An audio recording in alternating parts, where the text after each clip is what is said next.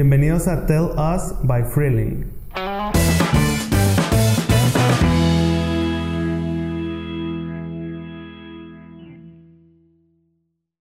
Hola amigos, yo soy el profesor Warroski, estamos con los olvidados del espacio, con su fiel acompañante, Guarriña. Guarriña. Y pues hoy van a conocer la historia de nuestro pequeño hijo Paribuster y de nuestra editorial de Crosswind Games y algunas cosas chistosas que vamos a ir contando a lo largo de, de este podcast. Y pues muchas gracias por escucharnos. Estamos en Tell Us y despegamos en 3, 2, 1.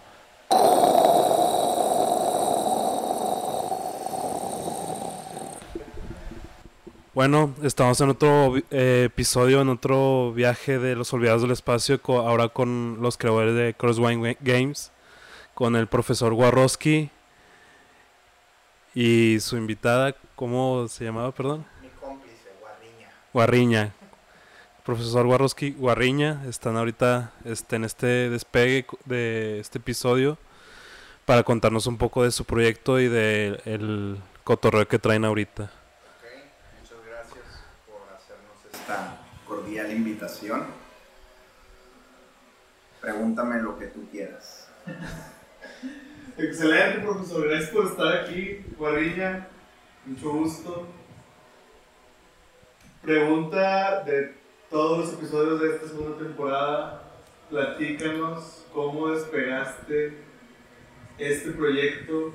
Me llama mucho la atención varias cosas, así que principal, antes de que, incluso antes de que me digas cómo despegaste, ¿de dónde sacaste ese concepto creativo como de decir, ¿sabes qué? Lo tengo en la peda, ahora sí lo voy a hacer como un diccionario de peda. Yo lo veo así, como un diccionario de peda que te saca de zona de confort por ahí hiciste algo a tiempo que fue un alguien lo tenía que hacer o decir y se dijo. Y creo que tú eres el claro ejemplo de ese este, refrán memero porque metes lo que ya existía y cosas nuevas. Platícanos.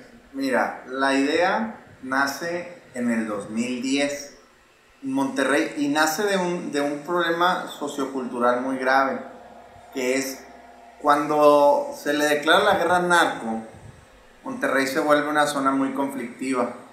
Entonces, yo en ese entonces era muy joven, estaba en la universidad, y se empezó a dar un fenómeno en donde todas las pedas eran caseras. La gente dejó de ir a antros, dejó de ir al barrio antiguo, dejó de salir eh, lo más posible de noche y se resguardaba en casas de amigos y conocidos. Y durante estas pedas caseras obviamente jugábamos al ponte pedo y diversos juegos de cultura popular que la gente se sabía, ¿no? Juegos que siempre se han jugado. Muchos de esos juegos vienen de Estados Unidos, obviamente, porque ya todavía son más borrachotes en las fraternidades. ¿ok? El ponte pedo en sí es una adaptación del Happy King, así se llama en Estados Unidos. Entonces, pues yo soy diseñador industrial de profesión y como diseñador industrial tienes como que una facilidad para analizar y ver en qué la estamos cagando o cómo puedes mejorar ciertas cosas, ¿no? Y siempre me han gustado los juegos de cartas. Es una combinación rara, pero pues yo era friki antes de que ser friki fuera algo cool. ¿ok?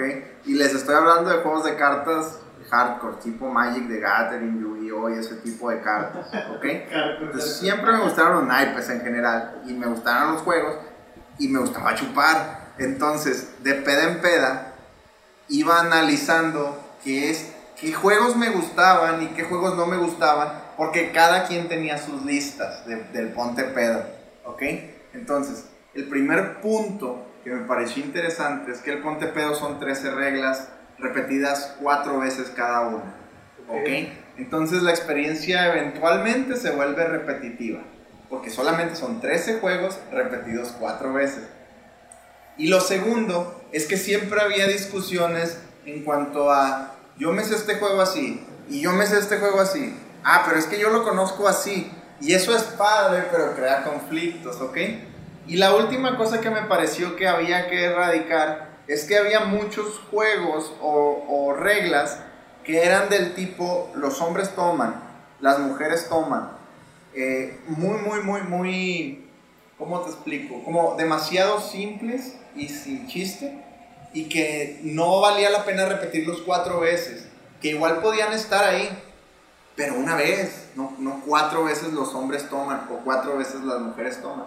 Entonces, para no hacerles el cuento tan largo, decidí recopilar ideas de todas las pedas a las que iba y aterrizarlas en un prototipo que en un principio se llamaba Hombres o Payasos.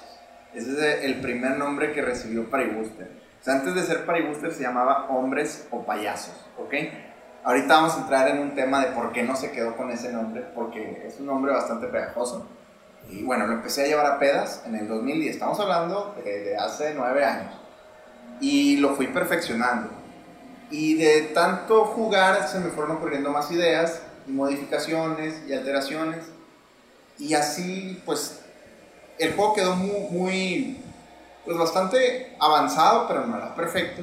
Y se quedó guardado en un cajón. No tenía dinero para hacerlo realidad. Esa es la, la verdad. Me gradué con una deuda, empecé a trabajar, se quedó guardado en un cajón. Seis años después, en una mudanza, me encuentro el prototipo que había hecho obviamente ya con más experiencia, ya tenía seis años de haber trabajado en varias industrias. Y, lo, me puse a verlo como, no como, como si yo lo hubiera hecho, sino como un usuario, como diseñador industrial, a ver qué tan bueno estaba, ¿no? Y llegué a la conclusión de que estaba bueno, o sea, realmente estaba bueno. Y aunado a que pues, me la pasé con madre, eh, pues básicamente dije lo voy a hacer, lo voy a hacer bien y empezamos, así empezamos la historia. Eh, contraté una diseñadora, una ilustradora que se llama Mariana Hernández, es de aquí de Monterrey, eh, muy, muy talentosa. Ella es la persona que, que creó todo el concepto gráfico de, del arte de Paribuster. Si tú ves el, el arte de Paribuster es muy particular, o sea, los monitos siguen un estilo muy marcado. Ese estilo lo inventó Mariana Hernández. ¿Ok? La manera en que trabajábamos era muy simple. Yo le, al principio, yo le hacía un brief escrito de qué quería proyectar para cada carta y no funcionó. O sea, no logramos una química. Llegó un punto en el que me tuve que meter a dibujar otra vez. Entonces me puse a dibujar y yo le dibujaba. Eh, nunca he sido muy bueno dibujando, la verdad. Sí sé dibujar, pero no tan chingón y le dibujaba unos garabatos, pues ahí más o menos, pero él me entendía a la perfección. Y así empezó a ilustrar cada carta. Tenía dinero ahorrado para comprar un carrito, el carrito tuvo que esperar y pues conseguí un proveedor en la Ciudad de México que hacía naipes, que ese es otro tema muy interesante que vamos a tocar más tarde de la fabricación de juegos de mesa en México. Eh, y empezamos, ¿no? Hicimos 2.000 unidades de Paribuster primera edición cambió el nombre de hombres, de hombres o payasos a Paribuster porque hombres eh, se me hace un poquito sexista como tal. O sea, tendría que ser algo así como que hombres, mujeres o payasos, pero ya no queda. Diré hombres, mujeres o payasos y payasas. Pues no mames, ¿verdad? No, no funcionaba el, el nombre como tal. Entonces, el nombre de Paribuster se me ocurrió de volar. O sea, que es, que es, party, fiesta. Y booster es estimular, potenciar, este, propiciar, es como un aumentador de la fiesta. Y mucha gente nos dice, si es un juego mexicano, ¿por qué el nombre está en inglés? Y yo lo que les contesto es que eventualmente queremos que Paribuster trascienda las barreras del idioma. Sea, ahorita estamos en México y nos va con madre en México, pero nos gustaría y nos encantaría que Paribuster llegara a cualquier rincón y por, y por eso se llama Paribuster. Hay un millón de nombres que se me pueden ocurrir en español y he pensado que se podría cambiar el nombre, pero ya mi base de seguidores como que ya lo tiene muy arraigado, ¿no? No somos tantos, no, son, no somos más de, de 10 mil los que han comprado un Paribuster, pero esos 10 mil pues siempre han estado ahí y yo creo que a ellos no les gustaría que cambiara el nombre de Paribuster a otra cosa. Chido. Es que también sí está muy cabrón porque acá en resumen también compartiendo eh, mi experiencia con las personas que lleg- nos llegan a escuchar. Em, yo una vez fui a un Oktoberfest que normalmente se hace de un tiempo para acá, acá en Monterrey, em, en el Parque Fundidora. Ah, bueno, eh, hasta ahorita ha sido como ya Ese- establecido. Esa es otra historia. Ok, Mira, yo tenía, mandé a hacer el producto México, ¿ok? Mandé a hacer 2.000 unidades. Si tú ves en este cuarto cómo lucen 2.000 unidades, es básicamente la mitad del cuarto lleno de paribusters. En tu casa, en mi casa estaban 2.000 unidades y no tenía ni puta idea de cómo los iba a vender. Eso fue lo más feo, güey, dije, ah, cabrón, está bien verga el diseño, o sea, está bien padre todo el producto, todo. Y luego, y luego ¿qué chingados sigue, cabrón? volteándola a ver, ¿verdad? Bueno. admirando. y Yo dije, no, pues ya ves que siempre escucho uno las historias de la gente de que no, lo empezó a vender por Facebook y le fue con madre y, y una cosa. Pues no es cierto, güey, así la vida no funciona así, eso es una pinche mentira que te cuentan de que, no, sí, lo vende por Facebook. y esos son cacahuates, pero la primer gran victoria que tuvo este negocio fue durante el primer Oktoberfest al que fuimos, que fue en Mundo de Adeveras, ahí en Carretera Nacional. Tenía yo de haber recibido el producto unas dos, dos semanas, tres semanas máximo. Y dije, pues voy a ir a ese evento a ver qué pedo. Y pues me cobraron, eh, pagas una renta obviamente. No tenía nada de, de inventar, de parafernalia, de mesas, sillas, carteles, no tenía nada, cabrón. Era mis 2000 unidades de Paribuster. Mi mejor amigo me acompañó esa vez. Eh, compré una mesa ese día, de esas mesas blancas que venden en el, en el home. Y me acuerdo que donde trabajaba tenían eh, una máquina de corte láser. Hice un, un tablón, un tablón este, que dice Paribuster, que es el tablón de la suerte porque nos acompaña a todos lados. Pero ni estaba pintado ni nada, ni se entendía. Tú lo veías de lejos y era un pinche tablón nada más. Y dije, ¿qué chingados dice ese tablón? Y bueno, llegamos al evento y me acuerdo que antes de llegar logré contrabandear como ocho botellas de tequila. Del tequila más ojete de pinche. El que tiene un chivito, el que tiene un chivito, cabrito, se llama. Que no está tan ojete, ¿verdad? He probado cosas peores, pero. Yo y mis ocho botellas y chingazos para gustes. Y de repente lo único que hicimos fue empezar a jugar con la gente. Y jugar, y jugar de shots de tequila. Y ponle tú que igual la gente iba por el tequila, güey. Pero se quedaban jugando horas y horas y horas. Y llegó un punto en el que se hizo una bola de gente masiva ahí alrededor del stand. Era un, un toldito de 3x3. Que para el segundo día, o sea, para el sábado, los organizadores nos dijeron de que, güey, párale a tu pedo. O sea, de, de que no puedes dar alcohol, no puedes hacer esto, no puedes jugar, no puedes hacer nada. Básicamente me cortaron los brazos. Digo, ya el mal ya estaba hecho, ya había logrado mi cometido. Y esa, ese fin de semana vendimos más o menos 500 unidades en, en cuatro días. Para que te des una idea, eh, lo que eso significaba, yo era Godín en ese entonces. Entonces, en términos Godines, vender 500 unidades es trabajar como tres meses, más o menos, para una empresa, ganando un salario promedio. ¿Ok? Y lo había hecho en tres días. Y dije, puta madre, quiero hacer esto todos los fines.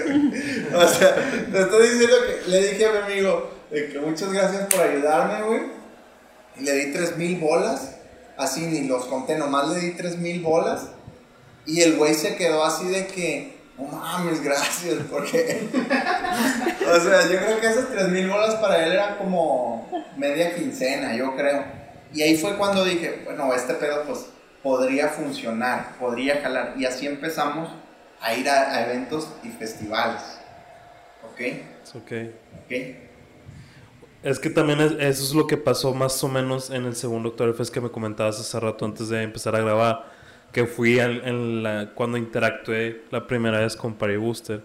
Que de hecho, o sea, eh, pasó más o menos igual a lo que me acuerdo, pero estuvo con madre porque siento que también, aparte de como activar la fiesta y como a poner ambiente bien chido, siento que es un icebreaker bien, bien ameno, bien natural, porque no es pedo que me lo he llevado a varias pedas caseras y pues literal, o sea, pues típico que llegas y con tu bolita de amigos y ves otra bolita de, de otros amigos y es como que, ah, pues cada quien está en su pedo.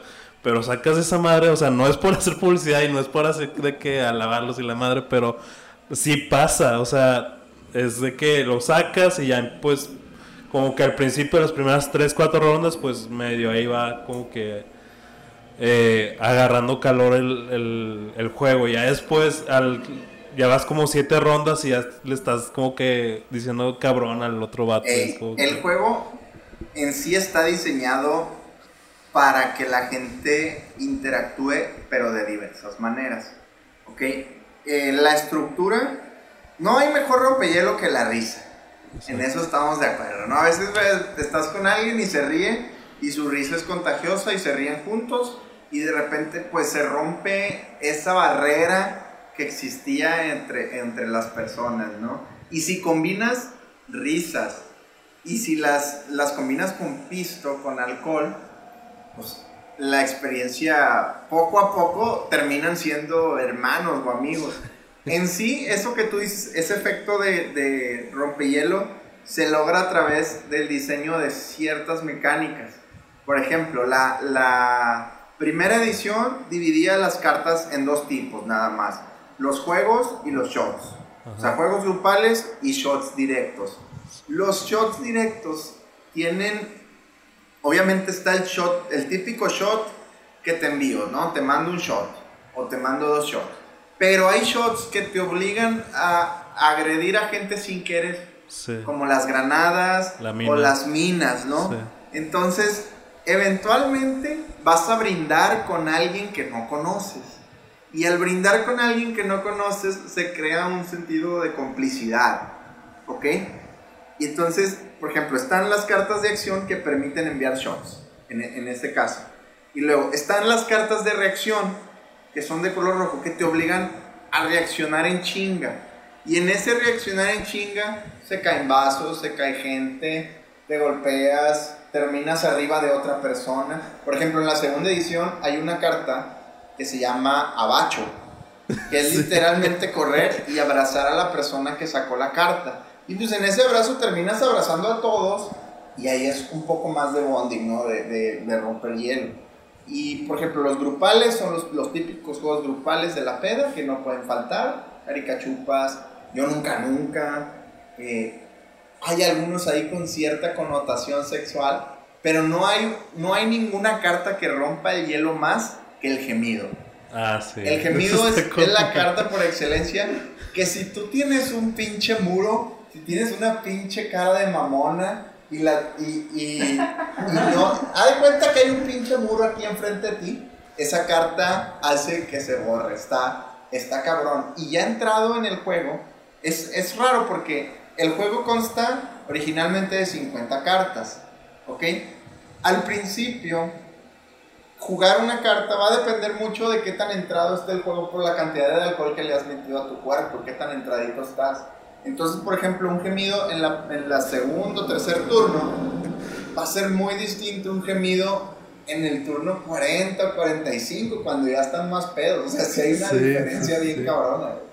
O sea, no es pedo que el viernes pasado lo jugué eh, después de la oficina y no, hombre, sí estamos cagando de, risa con eso. O sea no es mentira que, o sea, hasta la persona más, o sea, la chava que se ve como más santa, poniendo como que una máscara a esa persona, es como que hasta la misma raza de que, ay, ándale, ya, le hicimos todos, ya, ya vas, ya ándale, no, no pasa nada. Es como que, a ver, vamos a hacerlo otra vez. O sea, ese como que esa interacción sí está muy chido, es como que, o sea, a lo que iba de la primera eh, acercamiento que tuve con, con el producto, con Party Booster, fue, o sea, de que dame tres, o sea, literal, mis amigos y yo nos llevamos eh, uno que tenemos ahorita sobre la mesa y otros dos que tienen mis amigos. Y lo decidimos porque terminamos medio happy. Ok. Y es como que, ah, va, si, eso lo, lo si eso pasó en un ratito, En un ratito, que fueron de que 10, 15 minutos, que también no, me no, no, no tengo la menor idea si tu amigo fue otra vez a ese evento en, en el Oktoberfest de Fundidora el segundo año, pero hizo muy buena labor de venta porque nada más vimos una persona barajeando es- el- las cartas y es como que venga, vamos a jugar, es prácticamente un ponte pedo y Era, pues, era, no era el mismo amigo, era otros dos. O era Aldo, uno que era como blanco, un poquito relleno con cara de Koshi. Y la eh, voz de Lalo Mora. Y voz de Lalo, Pásale, la- de Lalo. Mora. ¿Era este güey o era otro güey como morenito, un poquito más morenito? No, creo que era él, el blanquillo. Este, Ya, era el super mi rey. Un saludo Sí, eh, donde quiera que estés. Muy buena, muy buena labor de venta y muy buena interacción y muy buen como que Sí, al experiencia güey de le venta. encanta, le encanta la. Le encanta el, el- el mamarre, güey. Le, le fascina. le fascina andar vendiendo chingaderas, güey. Convivir con la raza, güey.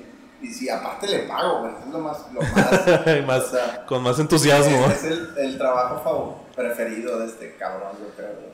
Pero sí, es, es, es prácticamente algo, este, que prácticamente, o sea, siento que, como tú dices, muchas personas ya le habían jugado un, un tipo Happy King, un Ponte Pedo, pero nadie le dábamos seguimiento o no nos acordábamos de nada.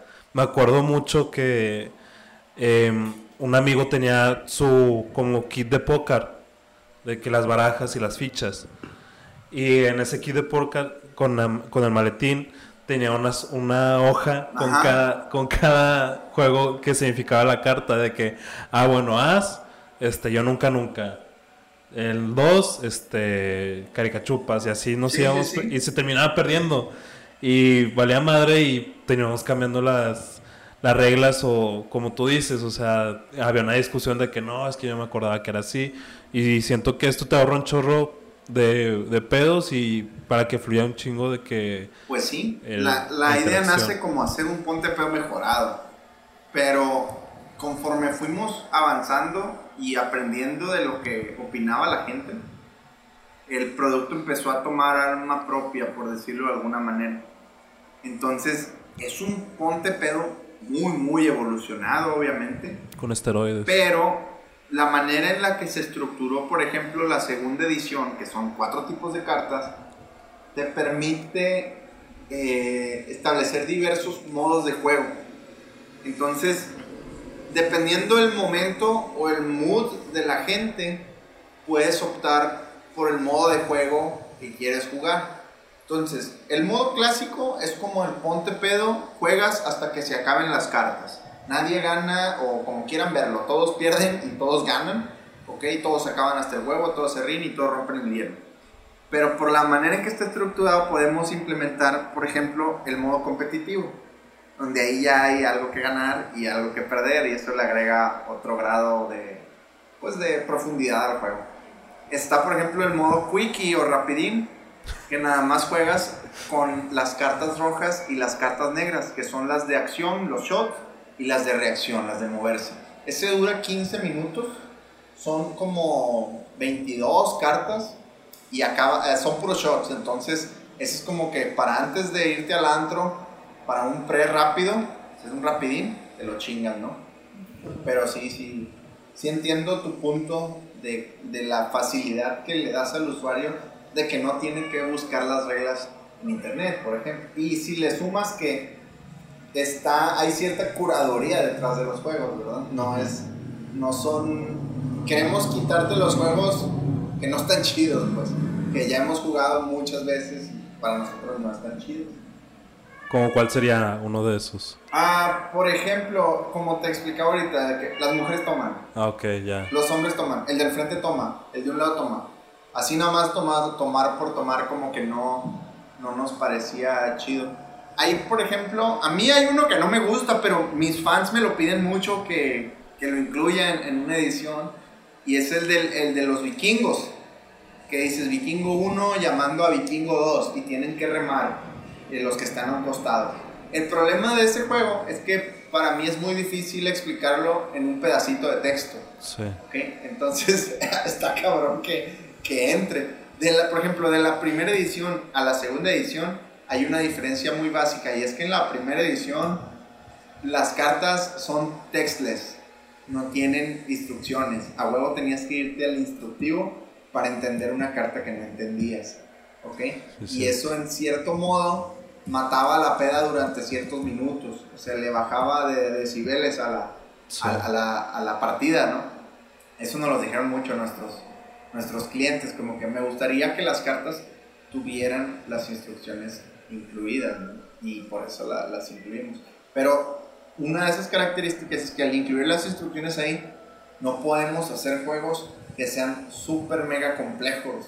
Que a nosotros nos encantaría, pero no caben, o sea, simplemente no, Ya, es ya, ya. imposible. ¿Cómo, cómo, escuchas a, ¿Cómo escuchas a tu público? O sea, ¿cómo, cómo te llegaron esos feedback? Mira, al principio empecé yendo a vender a eventos, ¿ok? Así como les platiqué. Con el tiempo, ya llevamos tres años haciendo este pedo, casi tres años. En octubre se cumple el tercer año. Con el tiempo, en el siguiente evento va la misma persona, porque son borrachazos, pues son gente, son gente que le gusta el desmadre, la fiesta. De los, si les vendí en el octubre, me los topé después en el Hello o me los topé después en el festival, en otro festival de la cerveza, o en el Burger Fest, o hay un putazo de festivales. Y ahí cuando me dicen, eh, ya lo tengo, y yo siempre hago cierta labor de, ¿qué onda? ¿Te gustó? ¿No te gustó? ¿Qué le quitas? ¿Qué le pones? Y así voy recogiendo fragmentos, ¿no? Fragmentos de la, de la peda. Y eventualmente entramos a, Amazon y Mercado Libre, entramos al internet y ahí obviamente recibes críticas y recibes putazos y recibes halagos y tu base de seguidores crece porque en los primeros dos años mi base de seguidores se enfocó en Monterrey porque yo vendía por internet pero vendía a través de medios que no tenían tanta penetración por ejemplo yo vendía en Kiching y llegué a tener mi propia tienda en mi página. eh, no funcionó por las logísticas y no tenía mucha penetración. Te estoy hablando que al año yo vendía por internet unas 70, 80 unidades, o sea, nada, para las, para las caguamas. Y cuando entró a Amazon y Mercado Libre, se detona. Obviamente apoyado con una campaña de publicidad bastante agresiva a través de las redes. Y ahí es cuando mi página pasa de tener 3.000 a 6.000 seguidores en un lapso pues, relativamente de dos o tres meses. Y ahí es cuando empiezo yo a interactuar con la gente full time. Porque obviamente dejé de trabajar en donde trabajaba apenas en, en, el 2018 dejé de trabajar para la empresa que trabajaba y empecé a trabajar para otro para otro güey pero como más freelance eh, en lo que yo hacía. Y en Navidad en la Navidad pasada este güey me dice que ya no tiene varo y que ya no puede financiar el proyecto que traíamos y que pues que me la pele básicamente. Y yo para Guster aunque no lo crean estuvo a punto de morir en, en diciembre del año pasado. Yo dije no ya pinche Paribuster este ya no lo necesito me va muy bien acá y de repente me quedo sin esta fuente de ingresos y Paribuster empieza a demostrar que realmente era un- una parte importante en, mi, en, mis finanzas. O sea, yo siempre lo había visto como una lanita extra. Entonces, me en la necesidad de dedicarme 100% a este proyecto. En enero, yo digo, bueno, vamos a, vamos a ver qué pasa. Ya no tengo ninguna otra obligación, ya no tengo ninguna otra fuente de ingresos, ya no tengo ningún otro trabajo. Toda mi vida dependía de que le fuera bien a Paribuster o de buscar un trabajo, pero para mí yo ya llevaba como un año viviendo del freelance, manejando mis propios tiempos y dije, no, no quiero volver a trabajar para una empresa, es lo que no quiero. Para mí es, no es tan complicado ir y buscar trabajo y encontrar trabajo, pero no quiero tener que ir a trabajar de 8 a 6 y tener que ir de lunes a viernes y tener 6 putos días de vacaciones y tener que andar chupando huevos. Y dije, no, güey, para mí eso es el pinche infierno ya. O sea, ya estoy en un mindset. Y dije, pues me voy a poner a, a meterle los kilos a Paribooster Full. Y empecé, antes posteaba una vez cada tres días, más o menos, en Facebook. Y en Instagram ni lo tocaba, o sea, era algo muy raro. Por mi, pues, por mi ignorancia y porque no lo necesitaba como tal. Y de repente empecé, ¿no? Empecé a comunicarme con, el, con la gente. Empecé a compartirles, pues, modos de juego, ideas que se me ocurren, nuevos conceptos, eh, en dónde estábamos parados. Entramos a Amazon posteriormente. Y ahí es donde se creó una discusión entre los usuarios y yo. Y ya llegó un punto en el que yo tengo una idea. Que me levanto un día, me tomo un café y me pongo a pensar escenarios, qué cartas podrían estar chidas. Muchas de los mames que acontecen en ese entonces. O si hay algún mame que ganó el peje en las elecciones, ¿cómo podemos adaptar eso a una dinámica, a una mecánica? O que se murió Jenny Rivera, ¿cómo adaptamos eso a una carta? O cualquier pendejada que pase en el mundo puede ser una fuente de inspiración. Entonces yo hago un concepto y se lo, lo posteo en mis redes y la gente, los usuarios que están ahí siempre metidos con el, que son fans de Hueso Colorado, me retroalimentan en chinga. Como que está chido, no está chido, quítale esto, ponle esto, obviamente no tomas todas las opiniones que cuentas, sino la opinión en, general. Algunos hasta me, me, escriben en inbox y me dan ideas. Me dicen, oye, me gustaría esta carta así, así, así. Y yo ya les digo por qué sí o por qué no, por qué no puede suceder. Y empieza una discusión muy padre con la gente. A tal grado que la nueva edición que va a salir, desde que empecé a anunciarla a manera de campaña de marketing o publicidad, como para ir involucrando a la gente, yo les, les los involucraba desde el proceso de dibujo. O sea, yo posteaba un dibujo, empecé a aprender a dibujar, posteaba un dibujo y les digo, esta carta se va a llamar así. Y ya ponía el sketch. Y luego a, las cuatro horas después ponía el dibujo, pero ya en vectores. Esta carta va quedando así. Entonces vas generando cierto hype. Y luego la gente te va retroalimentando de ¿por qué este mono tiene la mano así y no así? Y tu verga, no había pensado eso, tienes razón. O por qué no tiene cuernos, o por qué está sonriendo, por qué no tiene dientes. Era, era un lienzo en blanco que también tú le dejas que las mismas personas lo fueran como que pintando y agregando como que sus remates, ¿no? Es, correcto, eso es una, es, una buena, es una buena definición. Y ahorita, como está la página, ya hay una interacción diaria. O sea, todos los días, pues es que vivo de eso y estoy haciendo eso casi, casi 8 o 10 horas al día chingándole de cómo vamos a hacer para seguir innovando, cómo vamos a hacer para hacer la nueva edición, cómo vamos a hacer para sacar camisas, gorras, cómo vamos a hacer para hacer los shots. Este, y siempre estoy rebotando todas mis ideas con el público, que al final es una herramienta bien cabrona que antes no se tenía, porque al final ellos son los que te pagan y son los que pagan las cabamas y son los que pagan la renta y son, y son pues la opinión más importante es, la de nuestros queridos parimasters, les llamo yo. Está con madre ese aspecto.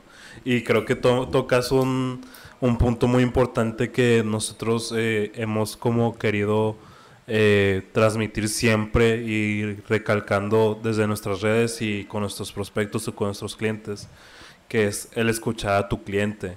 Si no lo escuchas, no lo conoces. Y si no lo conoces, no vas a darles lo que quieren. Y si no, le, mm, si no les das lo que quieren, pues estás prácticamente muerto, o sea, o simplemente te vas a quedar en un estado muy lineal en vez de ir creciendo, o sea, porque eso es lo que siempre tratamos de decir o es lo que tratamos de que se dé cuenta la mayor parte de las personas. No importa que si tienes un negocio o un proyecto, es que las redes sociales es un canal bidireccional, no como los, eh, los medios tradicionales, que es nada más de, esta es mi marca, hola, ¿cómo estás?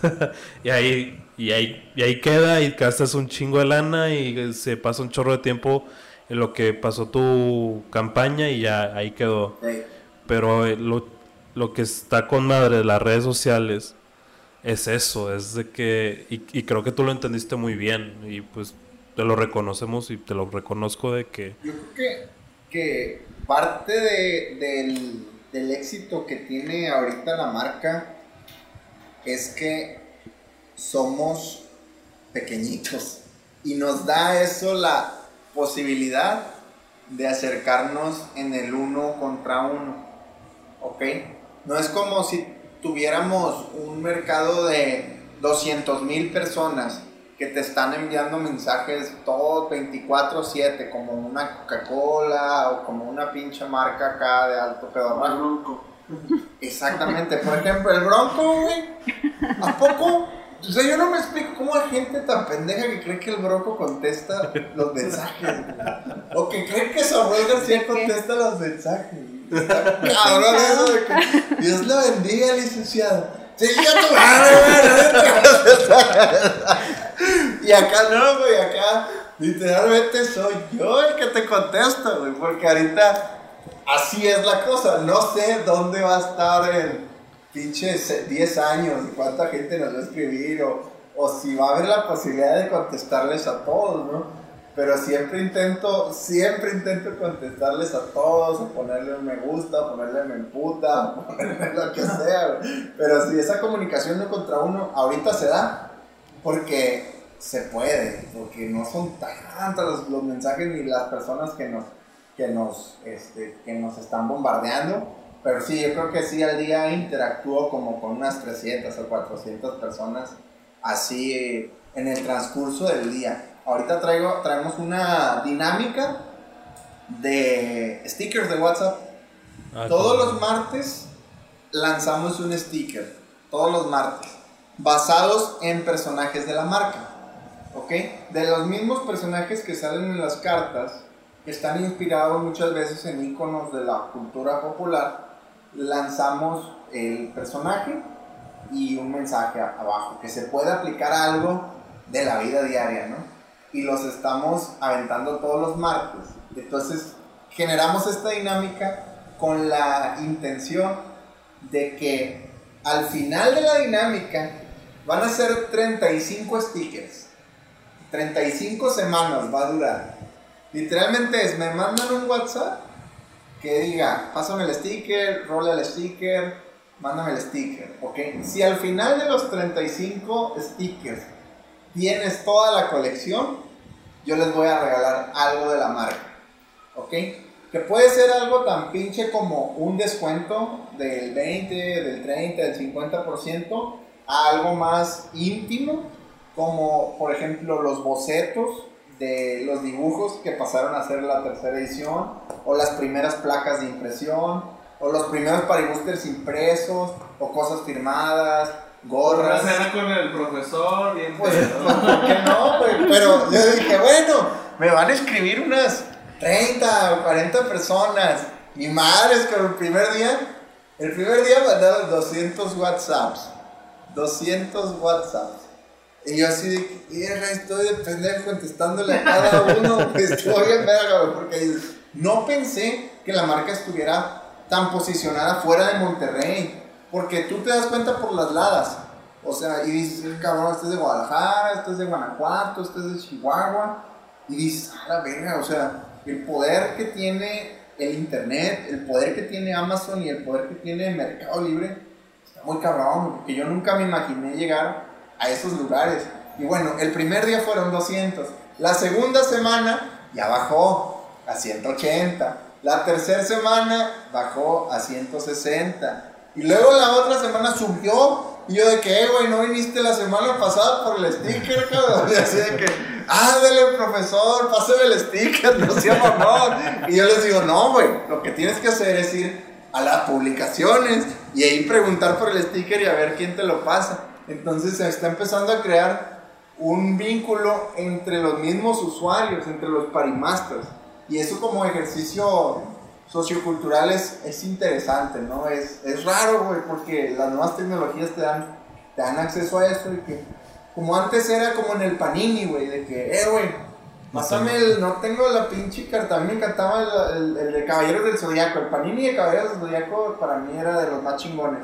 De que, güey, me falta esta pinche cartita, cámbiamela. Y está, está pasando algo así, pero con los stickers de, de Paribuster y está, está chistoso.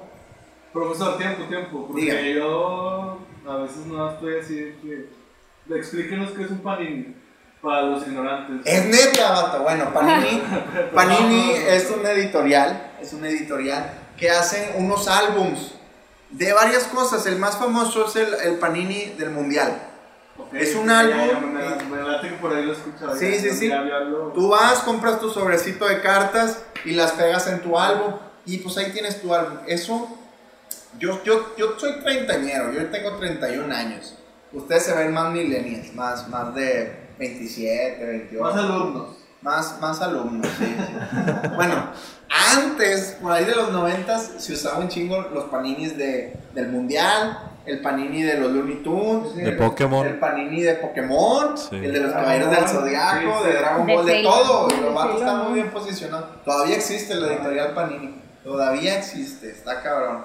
Un saludo para la raza de Panini. A ver cuándo haces algo. Justamente ligado a- al comentario, profesor, ¿ha pensado algún tipo de relación? ¿Le ha llegado propuestas de matrimonio? Bueno, Sí, bastante. De matrimonio, una. Una, una, tengo una grupia ahí en, en las redes que me ama. Este, creo que es de la Ciudad de México. Y siempre me pone mensajes eh, de cásese conmigo y cosas así. Está. Hay, hay. Mira, no tengo tantos fans como Antonio Banderas, la verdad. Pero los pocos que tengo son muy buena onda. O sea, de que me los topo muy seguido en eventos o así. Y ya hay como que cierta complicidad. O sea, ellos, yo sé que ellos son el core de la marca, ¿ok? Porque están ahí desde el principio, porque juegan un chingo, porque tienen noches de la semana dedicadas a jugar Paribuster. O sea, Paribuster se volvió una excusa para juntar a sus amigos y eso es muy padre. O sea, para mí, si una persona, si una sola persona se la pasó bien verga en todo esto que llevamos, ya valió la pena. O sea, si una sola persona, pero ya no es nada más una persona. Ahorita tenemos un cálculo, hemos vendido aproximadamente en un lapso de tres años 6.000 unidades de Paribuster, entre la primera y la segunda. La primera vendimos 1.850 unidades y la segunda el resto. Eso, si lo extrapolas a gente que ha jugado Paribuster, pues puedes multiplicarlo por 5 tranquilamente, que es un número muy tranquilo, ¿no? Son más o menos 30 mil 30 mil usuarios en un lapso de 3 años, que es, es un número eh, tranquilo, modesto, porque podrían ser muchísimos más, porque no lo usas una sola vez. Entonces, para una editorial independiente es mucho. Porque hay tres maneras, yo conozco tres maneras de hacer realidad un juego de mesa.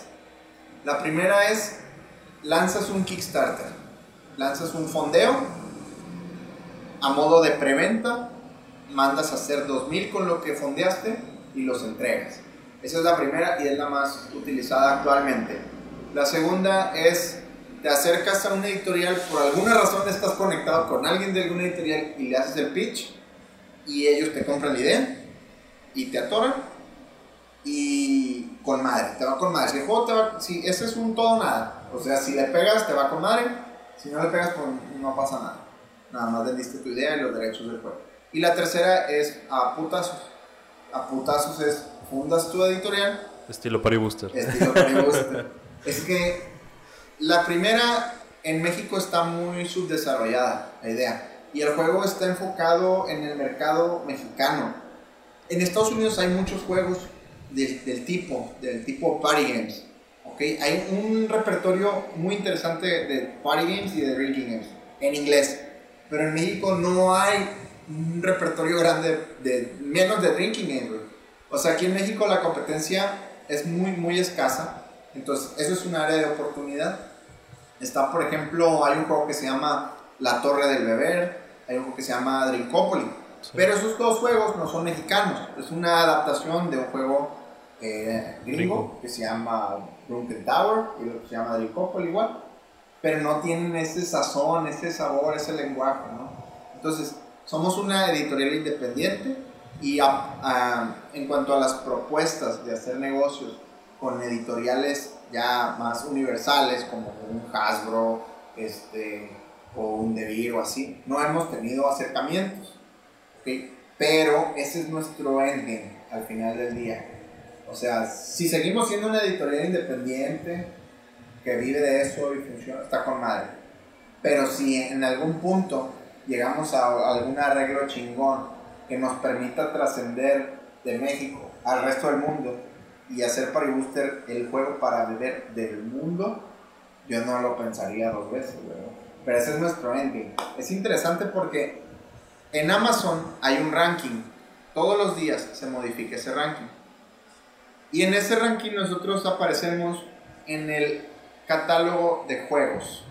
Y en juegos tú tienes muchas subcategorías pero en el ranking general de juegos incluyes juegos de mesa, juegos de cartas, juegos de póker, juegos de destreza, eh, algunos juegos de video.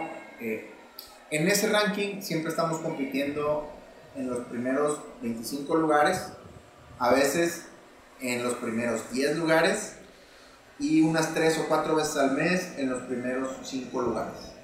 Y estás compitiendo contra marcas como Uno, como Catán, como Yenga. o sea, te estoy hablando de gente de, alto pedorraje, güey. Y que el juego esté ahí, para nosotros nos causa mucha sorpresa y nos causa mucho orgullo, obviamente. Y yo creo que la gente de Hasbro y la gente de editoriales grandes, al igual que yo veo esos rankings todos los días, ellos también los deben de ver. Y ellos por lo menos yo sé que en su cabeza ya se están haciendo la pregunta de ¿qué ¿quién chingados es Crosswind Games? ¿Qué chingados es un party booster? ¿Y por qué está ahí? Y si es una pinche empresa pequeñita y, la gente, mucha gente se imagina que tenemos unas pinches fábricas acá bien matonas y por la manera en que hemos manejado el branding que está muy bien hecho y así, sienten que tenemos un corporativo y que trabaja un chingo de gente y al final del día somos cinco personas. O sea, somos eh, nosotros y luego está eh, el maestro impresor y luego las personas de la imprenta que nos, que nos ayudan. Trabajamos con una imprenta de aquí en Monterrey, que somos ya como que eh, uña y mugre, por decirlo de alguna manera. ellos y, y, yo hemos trabajado con ese proceso de, de fabricación de naipes durante ya dos años un, pedo. Es un pedo hacer naipes, es, es, un punto interesante aquí en México. No hay una empresa que haga buenos naipes. Eso es, es raro, güey, porque... ¿Nos ibas a comentar algo de Ciudad de México? Bueno, la primera edición se hizo en Ciudad de México. Y tuve una experiencia no muy grata al trabajar a distancia a la hora de la fabricación, porque pues no es lo mismo que tú estés ahí poniéndole atención a los detalles, a, los, a las muestras de color, a, que nada más mandes a hacer y te lo entreguen y te lo entreguen mal y te entregan mal 2000 unidades, cabrón. ¿Y qué haces, güey? O sea, no es como que le dices, no, pues vuélvelas a imprimir las 2000, ¿verdad? Entonces, a raíz de eso, a mí me nace la, el gusano de encontrar otro proveedor en México. Y me, me causó mucha sorpresa el hecho de que en, México hay muy pocos proveedores de juegos de mesa. Muy pocos. Por ejemplo, están las marcas como Fotorama de México, ¿ok? Que hacen un putazo de juegos de mesa. Están las marcas como Novelty. Están las marcas como la que hace el turista mundial. Este, la del conejito. Está una que se llama eh, Calendario Landín, que también hace naipes. Pero nadie te hace 2.000 unidades. Nadie te hace 1.500 unidades. Todos quieren de 10.000 unidades para arriba. Entonces nos vimos en la necesidad de aprender a hacer naipes. Y para eso fue algo así, casi, casi de destino. Porque en ese Oktoberfest en el que tú fuiste, llegó un chavo al, al stand donde estábamos y me empezó a platicar que tenía una imprenta y que alguna vez hicieron una como una, un juego de naipes para una empresa, pero como para regalarlo en Navidad, era como un uno, pero con los logos de la empresa esa. Y a mí me llamó la atención porque yo no había tenido suerte encontrando proveedores. Y le dije, pues te visito, te visito en la semana. Y lo visité esa semana. Y desde ahí empezamos a trabajar y a desarrollar todo un proceso para fabricar Paribuster. Porque tú dices, no, pues es nada más cartón recortado y redondeado. Sí, cabrón, pero el pedo es que las cartas te queden igual. O sea, no es, no es, está cabrón. O sea, hacer naipes eh, parece algo muy simple, pero el nivel de cuidado y de calidad que tienes que tener está muy cabrón porque son muchos pequeños procesos y microprocesos. Entonces, he cotizado en China, he cotizado en Estados Unidos, he cotizado en India y no... Si yo mando a hacer a China, se tardan seis, eh, seis meses en entregarme, número uno. Número dos, los costos no están tan competitivos. Número tres, tienes que pagar un interés arancelario, perdón, un impuesto arancelario y el flete y eso te, te, hace que el, producto, el precio del producto se te va a los cielos. Y mi idea es que Paribuster sea un juego económico a tal grado de que eventualmente tú vas a poder ir a un Oxxo o un 7-Eleven o una tienda de conveniencia y comprarlo en un precio cercano a los 100 pesos. Esa es la idea, que eventualmente Paribuster cueste entre 85 y 120, 120 pesos en ese margen de, de maniobra, ¿no? Y para eso, pues uno piensa, no, pues lo mandas a China. Lo haces en China y haces un chingo de unidades. Sí, güey, pero yo no tengo, yo no tengo 700 mil bolas para, para congelarlos, hacer 10 mil unidades y ver qué pedo, ¿ah? Está cabrón. Entonces, con este impresor empezamos a trabajar y a desarrollar a tal grado de que hemos aprendido cómo hacer naipes y cómo hacer otros juegos de mesa tableros, folletos, instructivos, y eso abre la posibilidad para que Crosswind, que es la editorial que produce Paribuster, se abra a otras posibilidades de otros desarrolladores de juegos de mesa en México. O sea, si tú tienes una idea de juego de mesa, nosotros ya tenemos el expertise para hacerlo. Número uno, el expertise para destrozarte la idea y decirte, a ver, tú traes esta idea, vamos a ponerlo a prueba. Y lo jugamos, pum, pum, pum, y te decimos, esto me gustó, esto no, esto sí, esto no. Tenemos el expertise ya para comercializarlo en dos canales en línea muy interesantes. Y la idea es que eventualmente Crosswind se convierta en un editorial de más, que aloje a más desarrolladores, ¿no? Con ese giro de, de juegos para fiestas. Nuestro nicho está muy bien enfocado y queremos seguir haciendo juegos para fiestas. No precisamente pedas locas, matonas como con Booster, pero pues unas chelitas acá tranqui, este, juegas otro tipo de juegos.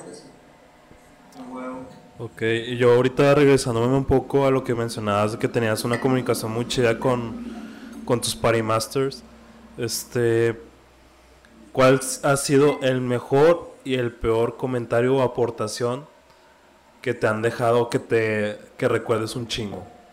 Mira, eh, no tenemos tanto la cultura de dejar reviews en lo que compramos, pero últimamente me están cayendo muchos reviews a la página de Amazon y una persona escribió un review muy reciente y escribió un muy buen review. Y el review fue tan bueno que lo puedes segmentar en partes, o sea, en frases, en pequeñas frases, que puedes usar como, bueno, yo lo empecé a usar como campaña como mi insignia, como que él creo que definió mejor lo que es un paribuster que lo que yo lo he hecho. Ay, ¿ok? güey. Sí, porque encontró un... Si tú lees la reseña, eh, te da una idea muy clara de qué es un paribuster. Y yo lo estoy usando ahorita en una campaña donde pongo la imagen del producto y pongo una frase, así como una pinche frase motivacional, entre comillas, y el autor, ¿no? Fondo blanco. Y dice, mucha risa y rápida destrucción mental. Y eso es todo lo que dice la frase. Eso es todo lo que dice la línea. Y lo apoyas obviamente con la imagen del producto que dice el jueguito para la peda y la chingada.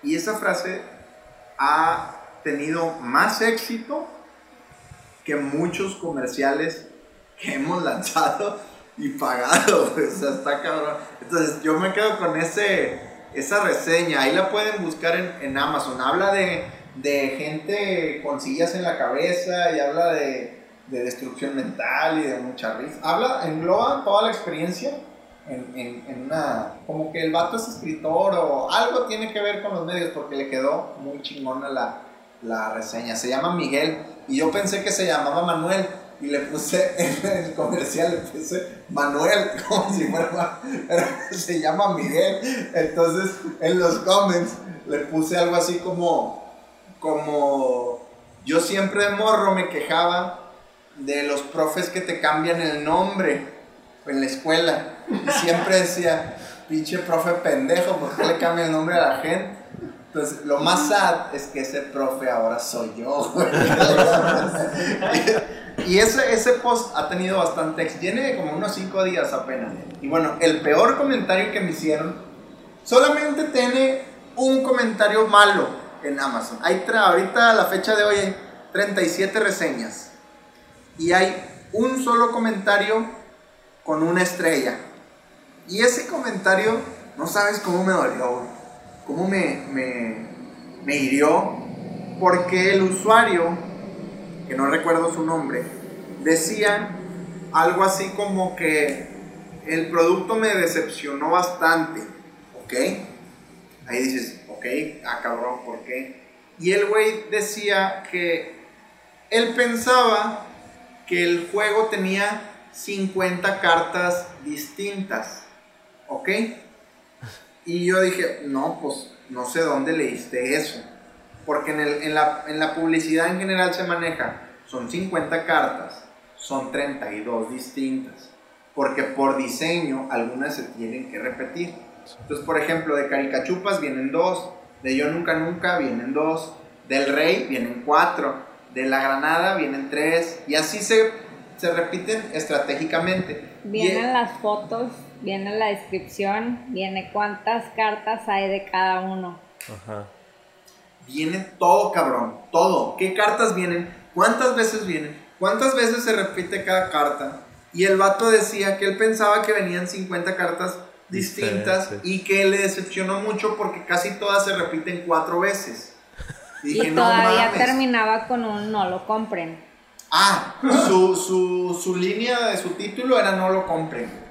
Así. Así de mala leche, cabrón.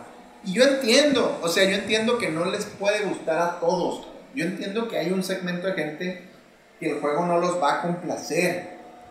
Pero no, no me parece correcto que, número uno, te apuesto que esa persona ni lo jugó. Número uno.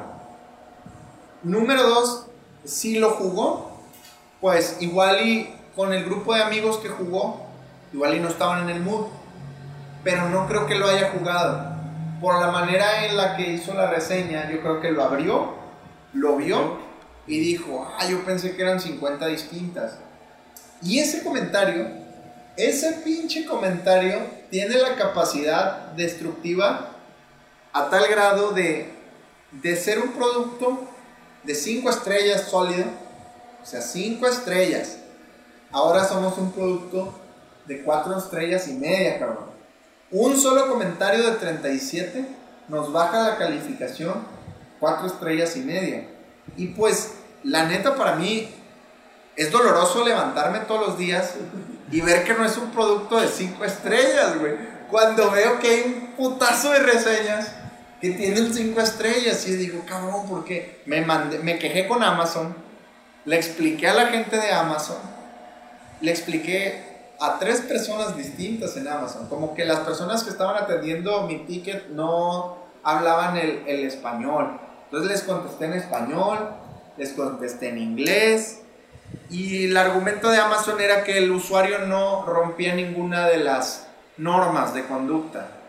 Y yo les dije que en las normas de conducta, porque pues para esto soy bien peleonero, yo pude haber sido un muy buen abogado, entonces me chuté todo el libro de reglas, dice que las reseñas tienen que ser honestas, ¿ok? Tienen que ser honestas y que no pueden tener saña o mala intención. Entonces, yo les digo a la, gente de Amazon que él no está siendo honesto porque en la descripción te dice exactamente qué tiene el producto y que él al decir que tiene cuatro de cada carta, a mí no me importa tanto que, que tenga una estrella.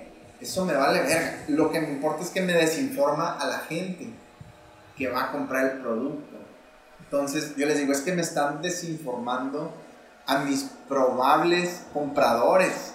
Porque tú obviamente te vas a un producto de Amazon y ves, ah, sí, tiene un putazo de, buenas calificaciones, pero siempre, siempre te vas a la de una estrella para ver cuál es el por qué, porque es, es algo del ser humano, o sea, si, si tú puedes ser la mejor persona del mundo, cágala una vez y te puedes volver el peor villano de la humanidad. Cágala una sola vez, Ese es, el, ese es algo que tiene el ser humano. Entonces, esa reseña es la, la que más me duele y la que más me ha marcado en mi vida. Y todavía, todavía sueño con, con ella. Pero como quiera, este, afortunadamente se puede especificar un poco en, dentro de la descripción, ¿no? Porque este, yo soy muy comprador de Amazon y es como que te, te pongo el producto, te pongo... Sí, pero súper especificado y ya está. Ah, ok. Tenemos acceso. hay imágenes, descripción y literal se me hace que está más especificada la descripción de Amazon que la misma descripción adentro de, del juego. Ok. O sea, está todo. Cuando tienes una marca, Amazon te abre un catálogo de posibilidades para tus productos. Entonces, eh, registramos la marca en el INPI, registramos la marca con Amazon. Entonces nos da como una subpágina completa para meter más fotos, más información. Entonces ahí puedes encontrar cuatro láminas donde vienen todas las cartas, todas, o sea, todas las cartas. Obviamente muchas vienen así contrapuestas, ¿no? Tampoco se trata de que lo descarguen y lo ¿no? Pero ahí puedes ver todo lo que viene. Viene un detalle cabrón, güey, cabrón, así un detalle cabrón. ¿Quién sabe si este usuario compró el producto antes de que tuviera esa información? ¿No? Pues quién sabe, pero sea lo que sea. Yo lo checo todo. y no, estaba todo escrito. No sé por qué puso que eso. Es que bueno, también eh, poniéndonos ya muy parciales, es como que no hay manera humana de hacer 56 juegos diferentes. Sí, bueno, o sea, para que tenga un ritmo muy chido. Pero, pero Mira. Bueno, a mí yo no me imagino de que. Yo aprendí, yo aprendí, de todo, de todo aprendes. Ajá. Y yo aprendí el punto de este sujeto. Y yo dije, sí tiene un punto en el sentido en el que él quiere un putazo de juegos. O sea, él, a él no le bastan 36 juegos o 32. Él quiere 50 juegos distintos. ¿Ok? Entonces dije, bueno, tiene un punto interesante en cuanto a que, pues, podrías tener un caricachupas y un yo nunca nunca y meter más juegos y abrir más slots. Y dije, bueno, va. Y empecé a jugar con, los, con las cartas, con los números, con las proporciones. y la nueva edición que sale en octubre, quieras o no, toma en cuenta el comentario de este sujeto. Y llegamos al punto en el que hay 49 cartas distintas. No, 45 cartas distintas. No son 50, pero son 45, ahí va. Y aparte, incluimos cuatro comodines. Los comodines son la carta, pero pues ya ves que hay cuatro colores, pero no tienen texto, no tienen nada. Solamente es el tipo de carta. Entonces, técnicamente son 49 cartas distintas. Hay unas que no las puedes cambiar. No las puedes cambiar porque así está diseñado el juego. Ahora dio un total de 54 cartas. En total van a ser 54. Va a haber las únicas cartas que se repiten en la nueva edición son los reyes, que tiene que haber cuatro a huevo. Y ni siquiera son el mismo porque les puse un color distinto a cada uno para abrir más posibilidades. Y la granada y la mina. Pero en la granada vienen dos y minas vienen dos. Pero en la granada le hicimos un arte nuevo. Entonces viene una con arte clásico y una con arte nuevo. Y en la mina viene una con arte clásico y una con arte nuevo.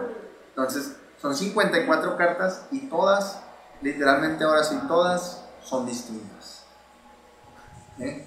A ver si, a ver si complacemos a esa gente que, porque hemos, te digo, hemos vendido 6000 paribusters en total. Y solamente una persona nos ha dicho que no le ha gustado. a, mí me llama la atención que ahorita estaba analizando más como lo que están comunicando en redes sociales. ¿Por, ¿Por, qué Instagram no tiene tanto así como, como lo mismo que tienes en Facebook? Entramos muy tarde. Entramos con un horizonte de dos años después. Ok. okay. No tenemos como que un departamento o una agencia de marketing como tal que se dedique a, a Instagram. Porque Instagram es su propia bestia. O sea, Instagram y Facebook son muy distintos. A mí de Facebook me gusta que puedo estar en la computadora. O sea, lo puedo afiliar desde la computadora, más que del celular. Instagram, pues la capacidad de comunicación es un poco más específica, más tienes que saberle a los hashtags, este, tienes que tener cierto conocimiento. Y en, en Facebook la gente nos, nos sigue más no sé por qué. O sea... Es que en Facebook puede ser más chilero. Yo que soy la que traigo Instagram, siento que Instagram es muy fresa. O sea, tienes que comunicar muchísimas cosas con una imagen. Y es, se me hace muy, muy, se me hace más difícil que, por ejemplo, él está pensando algo y en Facebook lo, lo escribe. Si tú ves muchas letras en Instagram, no lo vas a leer. O sea, eh, tú, tú, ves todos los posts de, de, Facebook que hace él y no sirven. Porque tiene que ser, no sé, y otra cosa es que nosotros no queremos salir. Entonces yo a él no lo puedo ver, no le puedo tomar de que, ay, está escribiendo una, no sé, algo se le ocurrió, lo está escribiendo, déjamelo, déjamelo, le tomo una foto para que la gente vea que lo que le está escribiendo la gente porque aparte se la pasan calzones. O sea, Ay, ya me no es como que no es como que digo, y los dos somos, o sea, los dos somos muy así muy chileros y muy fongos y es algo que siento que Instagram no lo acepta. Como que el postureo, ¿no? Tienes que tener unas nalgotas Ajá. y unas chichotas. No sé, pero ahí va, ahí va, eh. Al principio de año teníamos como 250 seguidores. Ahorita tenemos como, ya vamos para 800. Pero casi no le metemos dinero a, Instagram, esa es otra. Le metemos más dinero a Facebook. Eh, como que, no sé, Facebook nos ha funcionado bastante. Un saludo a Mark. Gracias, Mark, por inventar el Facebook. No sé qué sería de mí sin Facebook. bueno, siguiendo sobre, sobre el cuestionamiento, profesor.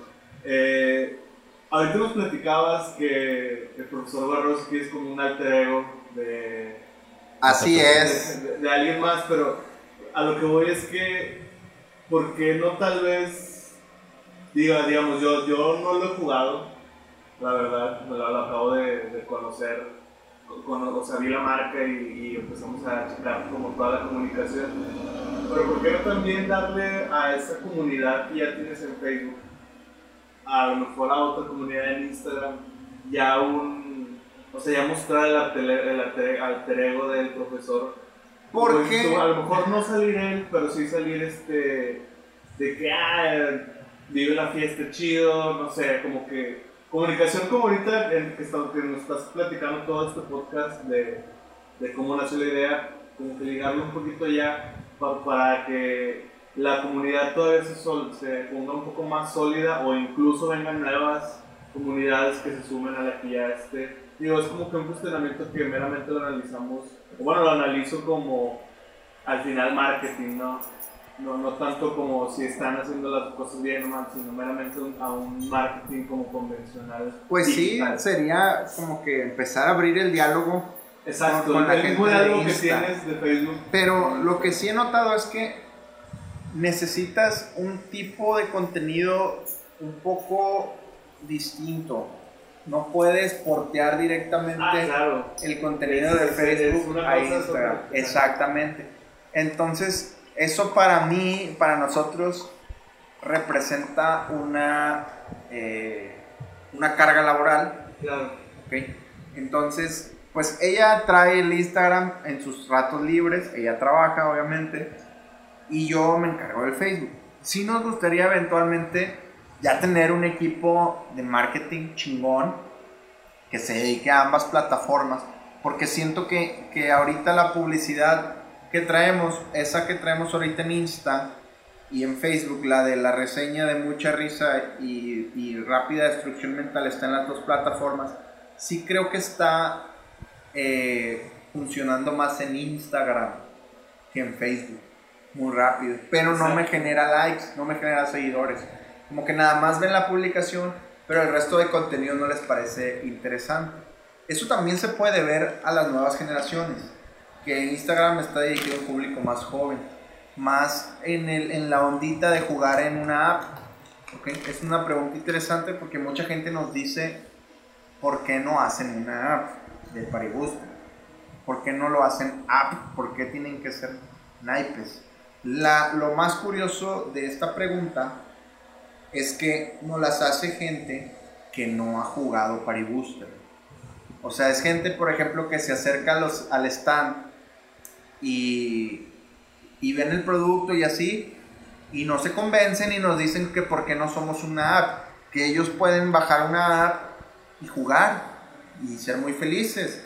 Y lo que yo les digo es que si hay planes de hacer una app, si hay una posibilidad de que hagamos una app, pero para nosotros el hecho de ser un producto físico, unos naipes, como que le agregan un grado de pertenencia distinto a las cosas. Entonces, tú tienes tus cartas, tú tienes tu mazo, es tuyo. A diferencia de una app, es, tú tienes la app, la app que todos tienen, que tienen 10.000 personas. Y aquí no, tú eres... Ajá, por ejemplo, tú aquí tienes el Paribuster primera edición. Tú, este es tu Paribuster, que compraste porque te lo topaste de chingadera en un evento, ¿ok? Que solo se hicieron 2.000 unidades, de las cuales se vendieron 1.850. O sea, este Paribuster representa uno entre 1.850. Entonces, eres uno entre 1.850 personas que tiene un Paribuster. Eso te da cierto grado como de pertenencia, de sentido de... Y otra cosa interesante es, tú has intentado jugar el 1 en app. Es muy absurdo, ¿no? Como que, pues quiero jugar uno, saca las cartas y juegas y te la pasas con madre. Y son unas cartas y valen 100 pesos. Y nadie dice, haz una app del 1.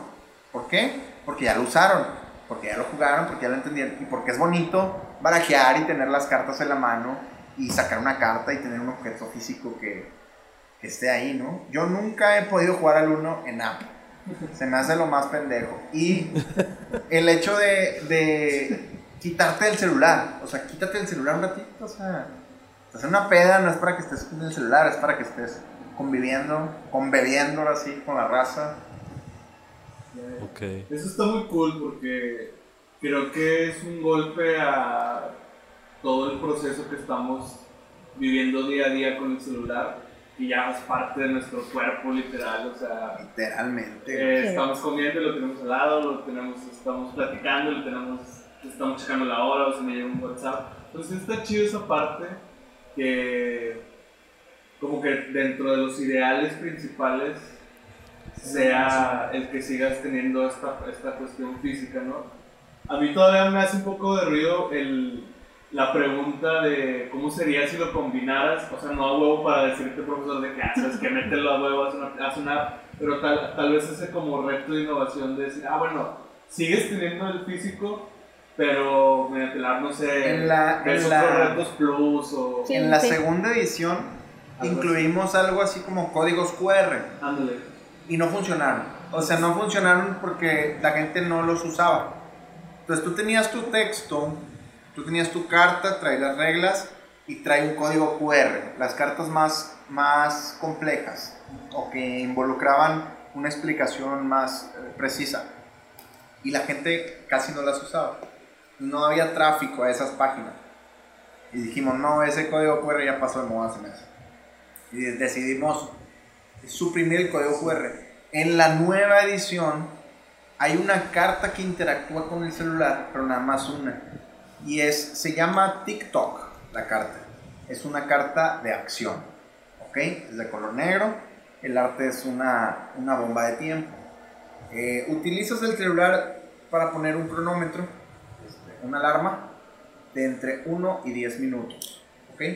pones el celular al centro de la mesa y lo pones boca abajo.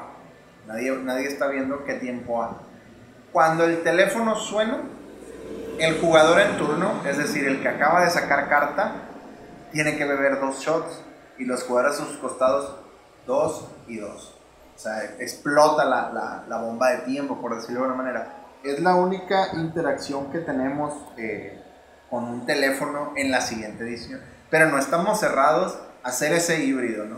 Estaría, estaría padre eventualmente hasta tener realidad aumentada, Exacto, ligarlo con Spotify, este, que se ligue con Alexa, que Alexa te explique, una madre así, estaría... Yo, yo le quiero pedir algo importante, profesor, porque ya lo interrumpí, perdón, pero quisiera que nos hiciera un playlist.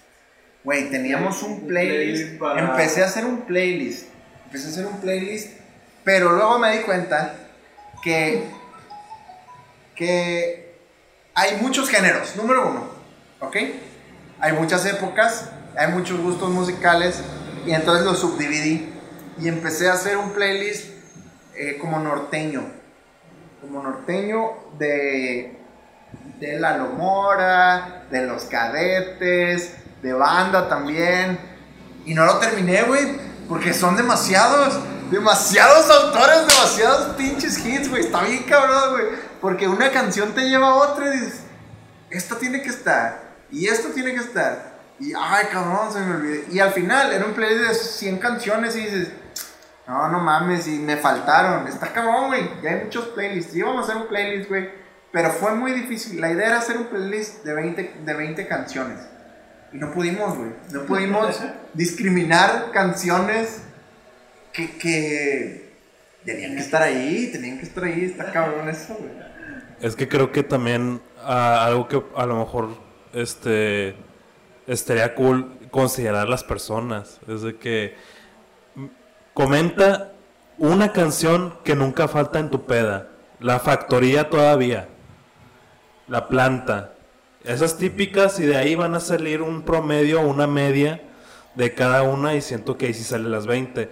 Y ahora sí, y otra de que comenta tus canciones de rock que nunca pueden faltar en la peda y pues a lo mejor puede salir algo chido. Por ejemplo, si lo abres así, el abanico, te va a salir una mamada así, de que la factoría, el triste, rolas de Juanga, eh, rolas de, de banda, te van a salir un potazo de géneros, güey. Y eso en una playlist no tiene curaduría, güey. Es como que, ah, cabrón. Y luego sale pinche Daddy Yankee con pinches rolas de reggaetón viejito, bien vergas.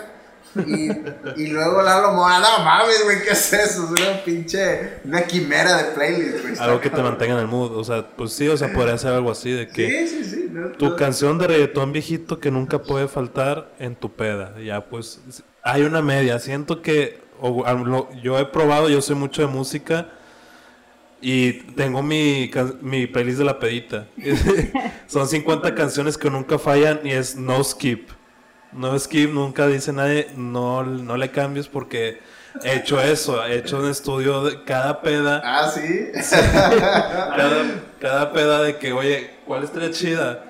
La pongo de que, nada, algunos no le gustan. Pues vamos a hacer esto, güey. Mejor me pasas tu playlist. y de ahí la posteo y te pongo como curador autorizado. Excelente. By Freely. Exacto.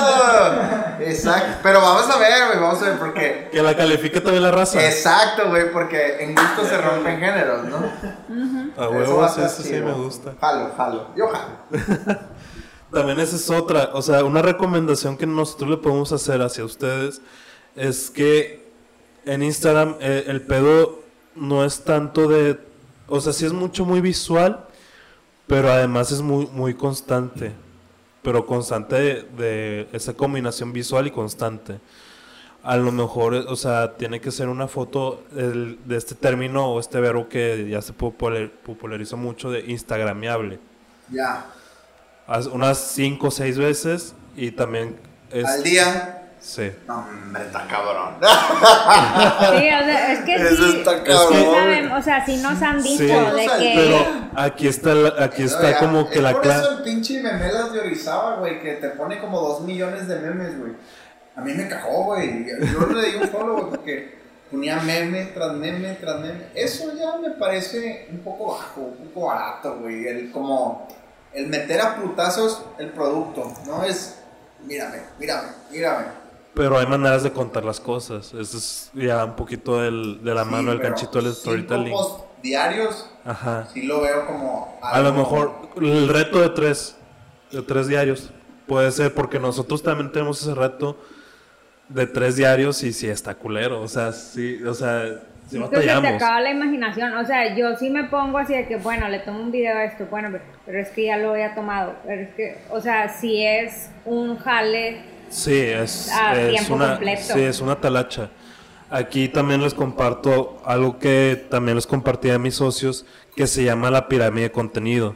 No sé si conozcan a Gary B, Gary Vaynerchuk. No. Es como un, un gurú de las redes sociales y de negocios, que él hizo su marca personal en base a, en base a redes sociales. Eh, Historia corta, larga, el vato eh, heredó como un negocio de vinos de su papá que facturaba 3 millones de dólares, pongámosles un número bajo. Y gracias al, a la mercadotecnia digital, al email marketing y todo lo que empezó, la escaló a 65 millones de dólares en 3, 3 5 años aproximadamente. O sea, la escaló. No, es, a lo mejor miento en, la, en el lapso de tiempo. Y él postea hasta 10 a 12 veces al día en cada red social. Tiene LinkedIn, TikTok, Snapchat, Twitter, Facebook, Instagram. ¿Qué es un TikTok? bueno, en LinkedIn yo lo sigo. Sí, sí, sí lo he visto. Y es la pirámide de contenido, que es prácticamente tienes un contenido pilar, contenido muy fuerte. Este es nuestro contenido pilar que dura un chingo o que dura algo algo choncho, algo que sea un pastelote. Sí, un, pastelote. Y ya después eh, lo publicas o tú solo, lo, ah, en nuestro caso, nos, no lo podemos escuchar y sacamos los highlights. Y ahí, ese es el macro contenido. Ese es, este podcast es un macro contenido. Y de ahí nos vamos al micro contenido, que son los pedacitos de pastel que vas, que vas entregando a cada, a cada red social. Y ahí ya tienes, ahorita tenemos eh, fácil con estos podcasts que hemos sacado hasta ahorita, que ya, van, ya vamos para 10. No te miento que fácil, creo, me gustaría, como baja la mano, sacar como microcontenidos de aquí a diciembre o de aquí a enero. Malos. No, ustedes son el top de que diciembre, porque... Ah. ¡Crómalo! Se va a partir en 10. Ponme una casa de Lipona. El Oxxo, un Oxxo en la esquina. Y yo lo compré, Y luego también tienen una, un arma muy importante que todavía nosotros eh, para llevamos, es su audiencia. Tienes un marco contenido, la audiencia y microcontenido que creo que cada carta o cada mazo o cada historia te ofrece carne. Sí, o sea, es un, bistec, un pastel, como tú lo quieras ver, y lo vas cortando en pedacitos y, y, es como un gotero, es como que ahí te da una gotita de un contenido. Y incluso lo puedes reciclar, pero de hay maneras, o sea, bueno, por eso nos dedicamos a esto, porque hay maneras de no sé, a lo mejor yo dije, escucha a tu cliente y puedo decir, escucha mucho a tu audiencia. Ya fue como que el, el, núcleo es escuchar, pero ya lo voy contando de diferente forma. Y pues así te vas y es como que la clave, nada, es disciplina, constancia y mucha imaginación y mucha retro, porque también, o sea, créanos que también nos pasa eso de que nos sentamos y es como que puta, que, voy a hablar hoy. Sí, güey, está No, y es que yo lo veo con, a lo que nos platicas, que tienes un chingo, o sea, un chingo, un chingo, un chingo de material que no están como comunicando porque tú dices, güey, me llegan 300 inbox comentarios, cada uno es un post, te lo aseguro, por más culero que esté y feo, es un post, pero como dice Nelson, dependiendo de la red, a lo mejor no es para Facebook, pero sí es un tweet no es a lo mejor un tweet ni Facebook, pero es una historia para Instagram. No es Instagram, ni Facebook, ni Twitter, pero sí es un post importante de LinkedIn porque estás tocando temas importantes de negocio. Sí, de distribución, Lo que, más, lo que más me funciona es, obviamente, cuando involucro a la gente en el proceso creativo de, del producto, pero cuando los involucro en el día a día con yo uso Facebook como si fuera Twitter, güey. Y ese es un error, porque pongo post de, texto en Facebook, pero mágicamente funcionan, güey, y crean engagement. Y como que desde enero a la fecha se ha ido generando como que una narrativa de lo que es Crosswind, de lo que es Paribooster y de lo que representa y del personaje del profesor Warrowski. Y eso ha sido a través de los textos, de los pensamientos, de las ideas, de las anécdotas. A veces, por ejemplo, es muy sencillo. Me levanto con una idea, la comparto textualmente. Eso a las ocho y media, nueve de la mañana. Tranquilo. La comparto. Oigan, soñé este pedo, bla, bla, bla. A las 10 subo un concepto de una carta, o sea, lo que les expliqué en texto, ahora lo subo en, en ya como se vería como una carta. Si veo que a la gente le gustó mucho, ahora sí la ilustro, o sea, ya la dibujo y la subo. Y si veo que a la gente le gustó demasiado, considero implementarla en una nueva edición. Y ese, ese, ese juego ha funcionado muy bien en, en las redes a veces tú te das contra la pared porque agarras un pinche meme de Valentín Elizalde, un pinche soldado, estaba un soldado, un nazi, que dice, yo soñando, cantando a un lado Valentín Elizalde, y atrás hay otro soldado, un soldado americano que va a apuñalar al nazi, y luego es mi alarma, mi despertador y se me hace chistoso, güey. Y, me, lo, me lo robo y lo posteo. Y ¡pum! Explota. Explota el Facebook, güey. O sea, ¿qué pedo, cabrones? O sea, a veces me la pelo un chingo haciendo un pinche post bien verga. Y tiene 20 likes y luego pongo un pinche meme todo culero. 300 likes, 100 compartidos. Y obviamente eso es compartir. Generan ventas, güey. Eso es lo más absurdo y, y, raro de esta pinche sociedad, güey.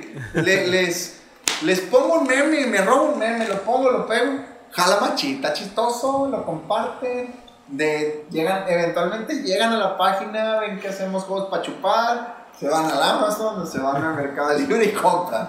Y tú dices, what the fuck, güey, qué pedo con, con ese contenido, güey. O sea, qué pedo con los memes, güey. Explícame, tú explícame ahora, tú eres el entrevistado. es que es una emoción y la mayor parte de, de las compras son emocionales.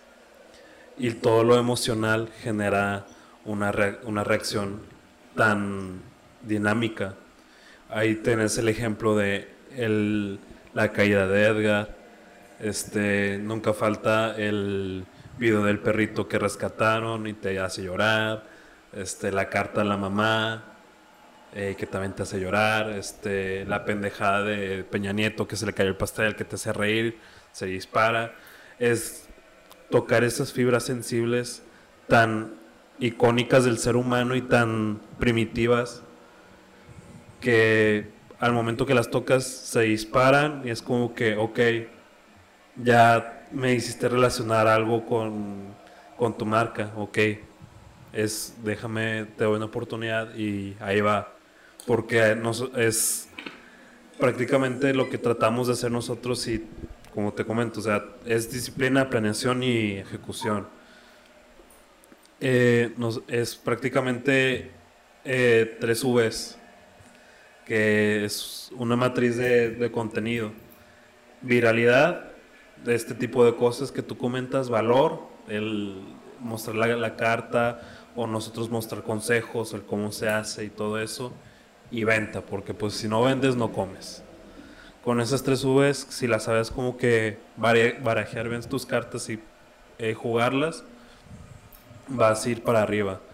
Y creo que también si sabes, o sea, ya viéndote y con lo que nos has compartido, que tú sabes leer muy bien a tu gente y sabiendo muy bien el momento y la, la hora adecuada para saber en qué momento sacar esas cosas, vas a seguir para arriba. O sea, ya no hay otra explicación, pero pues el chiste es experimentar también. Eh, eso es, es importante, la experimentación.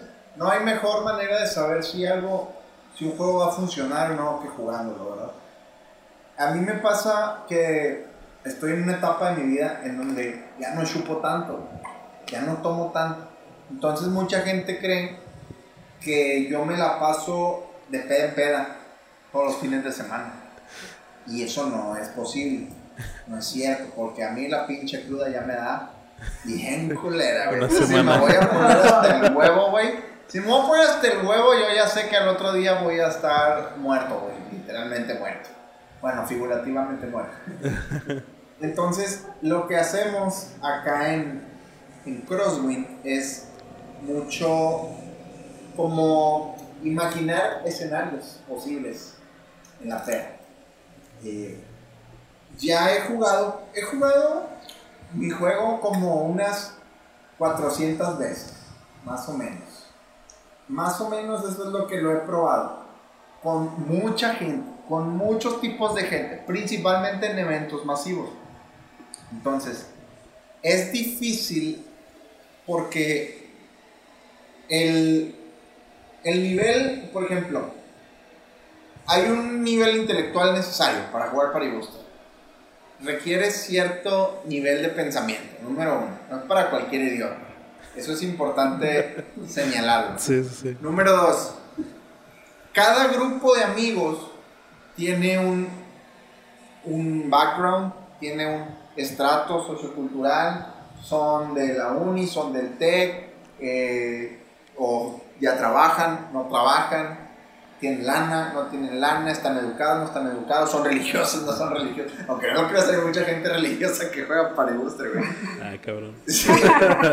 Entonces, el jugar con todos esos tipos de gente me abre el panorama de cierta manera. Y cuando yo diseño, tengo que pensar en, ok, esta carta, ¿cómo la va a tomar este grupo de amigos?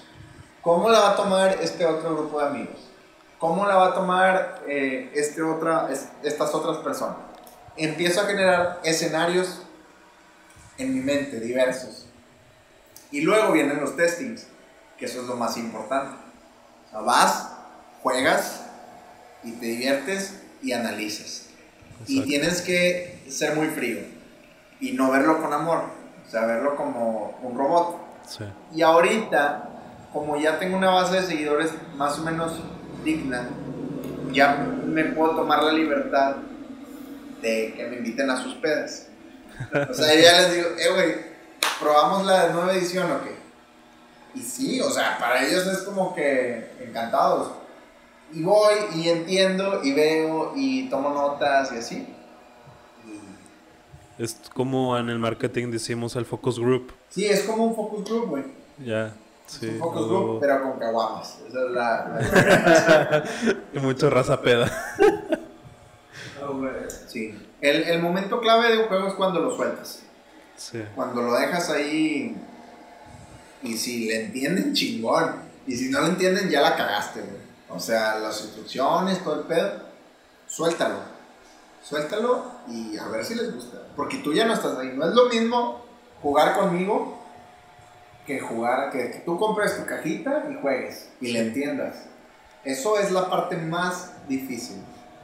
Y afortunadamente la gente lo entendió. Madre. Sí, está chido. Y es que es eso, o sea, es eso, pero lo ha trasladado a las redes sociales. Y también es un, otra regla de como el 80-20, que el 80% de donde tú te quieres enfocar y hacer crecer y le voy a dar madrazos a la audiencia en esa red social, le vas a echar chingazos, porque ya a lo que leo es como que ya tienes tu tu este tu fanbase en Facebook. Es como que ya, ok, ahí ya está más que labrado y este cosechado ese terreno. Ahora va a ser hace como que falta Instagram porque ahí está toda la atención.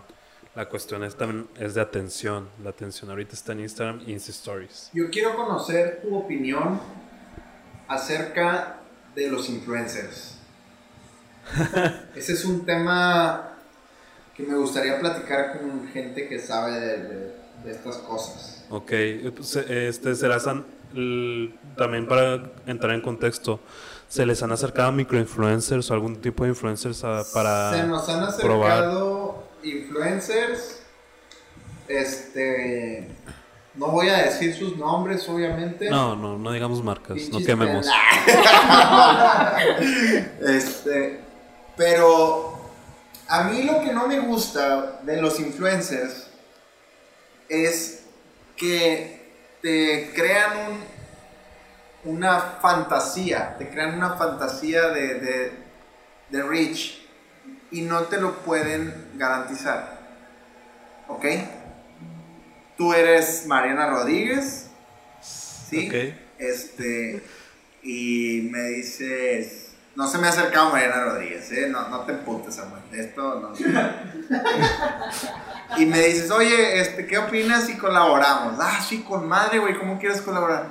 No, pues, este, dame 15 mil bolas y te dedico dos posts. Y así de que, ah, ok, está con madre. ¿Y cuál es el, el reach que me garantizas?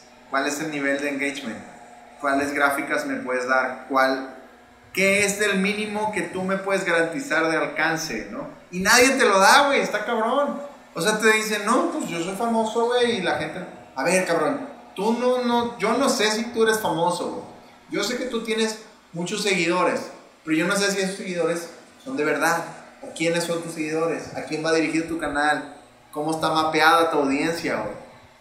Eso me hace bien, bien como barato, güey, como decir, ah, dame dinero y te publicito. Sí, está con madre. Sí, te doy dinero. Pero dame un mínimo y un máximo de, de, alcance, ¿no? Ok. Sí, sí, ya sé por dónde vas. Este, bueno, aquí también se, se debe conocer y es, es, que también ahorita se está prostituyendo mucho ese pedo. Y este, y ahorita es muy fácil y, y, creo que la vez pasada lo comentaba con EMS de que una agencia de, en España hizo un documental que creó una falsa influencer. Le inflaron la cuenta con un chingo de seguidores y de bots y empezaron a hacer una sesión bien mamona de ropa y, compraban disque la ropa en un chingo de tiendas muy caras le, le hacía la sesión y luego la regresaban. Ya al cierto tiempo y, dedicándole pues lo que les comento de este, constancia, planeación y ejecución, se solas las marcas de ropa les, la empiezan a buscar. Y pues este es que pues ni siquiera soy nadie, o sea, estoy viviendo una vida que pues prácticamente no es nada, o sea, es un postureo. Este, pero cualquier influencer, sea micro, mediano o este influencer o, celebridad debe tener sus métricas. Eh, y esto cómo la sacan, pues en cualquier cuenta de negocio eh, que tenga tanto en Facebook como en Instagram. Tu, tu, cuenta de negocio para eso es. No, no solo para que tengas un chingo de... no, solo no solo para que le metas dinero y para que le, te puedan enviar un correo de contacto, sino ver tus estadísticas. Y ahí es donde el, influencer te las tiene que dar. Ahora, te, ¿cómo, tiene que dar ¿cómo te las da? Es eso, él tiene que armar un portafolio, un portafolio o, ¿cómo se le dice? Un brochure, brochure de ventas. ¿Y tú puedes de alguna manera eh, cuadrar esas estadísticas con, con un ente, con un intermediario como Facebook?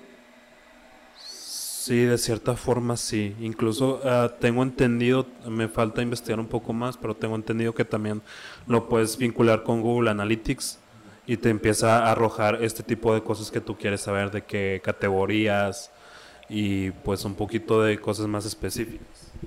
Yo creo que lo que dice Nelson es totalmente la ley así de que de engaño de los influencers. El verdadero te va a abrir su perfil de Facebook y te va a decir, mira, güey, todo lo que me llega. Ni siquiera a lo mejor te va a tener que mostrar un portafolio, te va a decir, mira, o sea, no te tengo que mandar algo, te lo puedo mostrar en este momento con un post tagueándote gratis y vas a ver cómo funciona. Así de sencillo. O si lo quieres como que súper, súper a detalle, pues ya ahora obviamente sobre una analítica en alguna plataforma. Pero creo que los influencers para mí, o sea, tomando también la pregunta, eh, no saben ser influencers, les llegó así como que de la nada. Y al momento de que les llegó de la nada, pues era gente que nunca supo estadística, que nunca supo cómo hacer una gráfica, no saber números. Y simplemente porque les llegó de un día para otro, ya se quisieron como, o se están queriendo como mostrar superiores ante incluso otras marcas que también te ofrecen espacios publicitarios.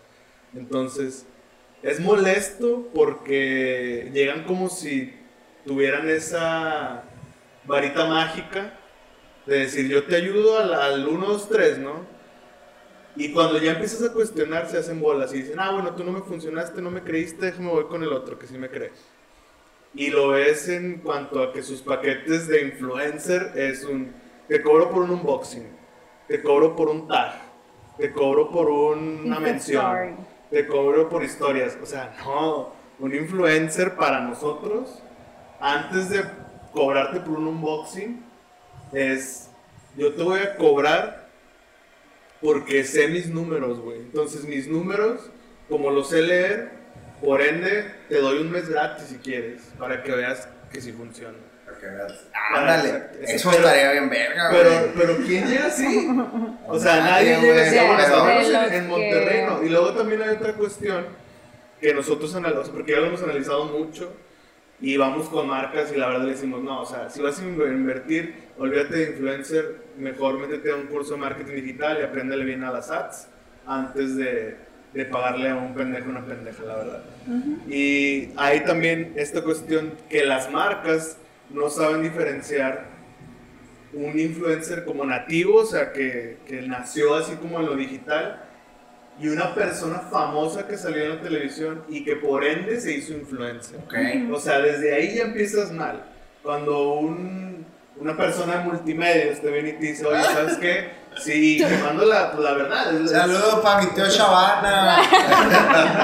te viene y te dice, oye, quiero ser tu influencer de X marca ok, ¿sabes estadística 1? Porque quiero que me muestres primero tus... Ah, no, es que como tengo 13 mil seguidores... Que pueden cambiar en la siguiente semana. que pueden cambiar la siguiente semana. Mi cotización, te lo juro, llegan así. Mi cotización dura dos días. Porque en dos, tres días pueden cambiar mis followers. Y le digo, ¿cómo sé que son comprados o no? No, y aparte también tú como cliente puedes decir, ok, y también puede ser para abajo porque si tú te metes en una viralización te dejan de seguir. No sé, saliste en algo porno, hiciste algo tonto con la ecología actualmente, en el mundo dijiste algo muy, muy pendejo en un podcast, o sea, te, te, te, bajan los números también. Entonces, hasta eso, como que son mensos, pero ni tanto, porque, o sea, siento que eh, platicándolo con otra gente de marketing, de incluso otras agencias amigas, decimos esto, el o sea, antes de hacerte un paro, creo que es molesto porque realmente te están viendo la cara.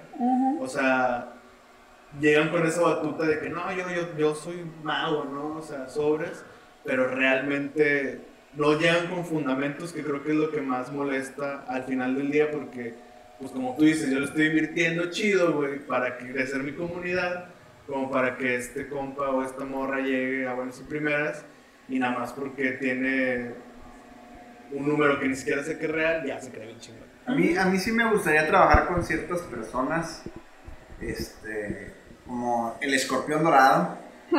Creo que es una persona que le aportaría muy chido a la marca. No sé cuánto cobra el hijo de la chingada, pero sí ha de ser muy caro, güey. Este, sí, es buena opción, perdón que te interrumpa, pero yo creo que la debes buscar ya como en últimas instancias. Es mejor invertir en otras cosas como publicidad o, no sé, puntos de venta, no sé, otras cosas, que en pensar en, un influencer porque sí, o sea, lo que te dicen ellos es la neta. Y también, este, algo muy bueno eh, que puedes hacer para verificar eh, si sus seguidores son falsos o no. Es un ejercicio muy este, artesanal, pero funciona eh, lo recomiendo también para todas las personas o marcas que estén en este mundo. Una, una cuenta que se llama What the Fake.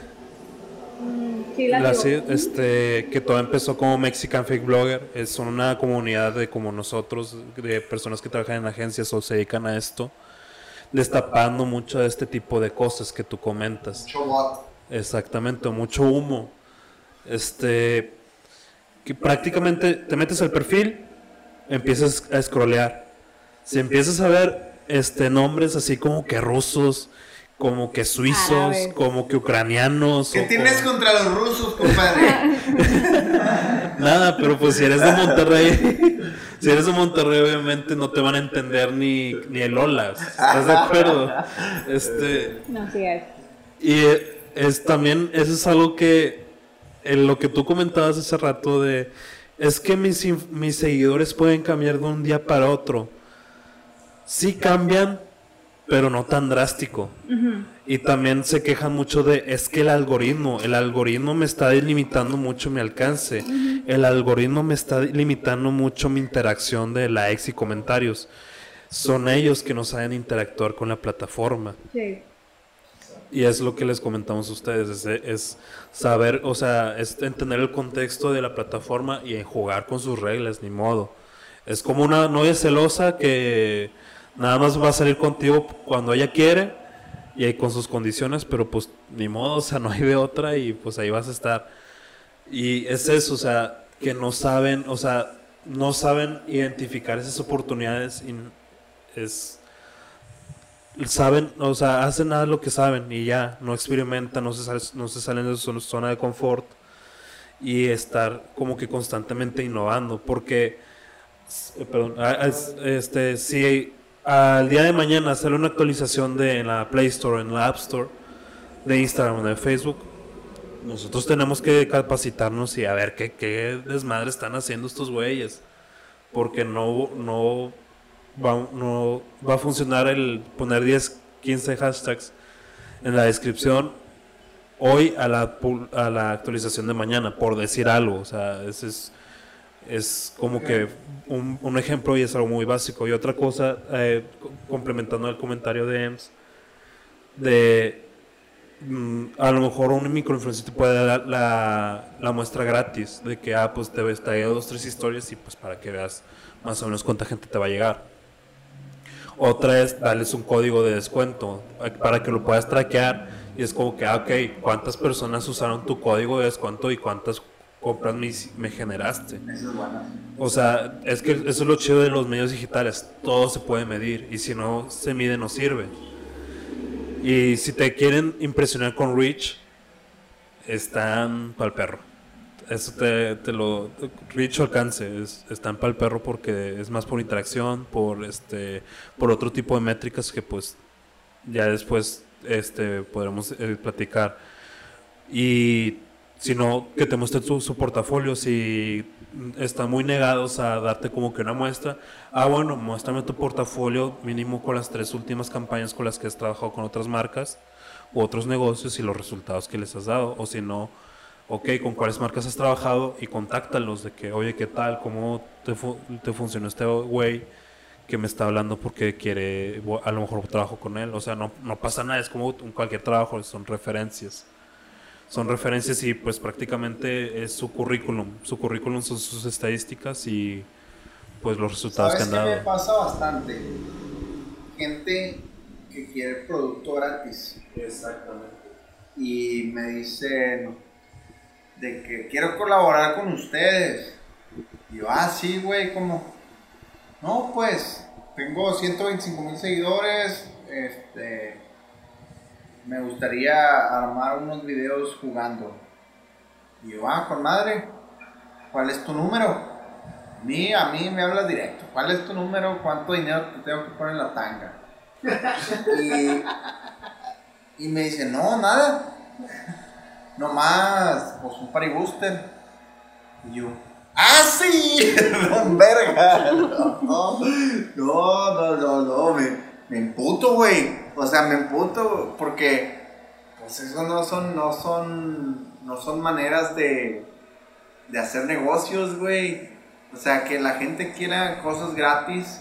A ver, yo sé que igual eres don verga y quieres cosas gratis. No mames, güey. Hasta pinche LeBron James paga por todo lo que, lo que usa, güey.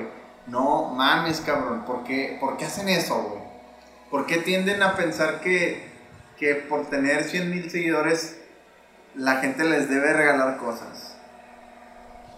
Pues ya yo creo que para eso es una respuesta a su ego, o sea, es su ego hablando de que ah, tú me debes un favor a mí, ¿no? O sea, estoy hablando y por el simple hecho de hablarte ya me debes un favor y por eso ese favor es que me des tu producto, porque yo te voy a hacer el paro de ayudarte a crecer tus redes sociales, pero no.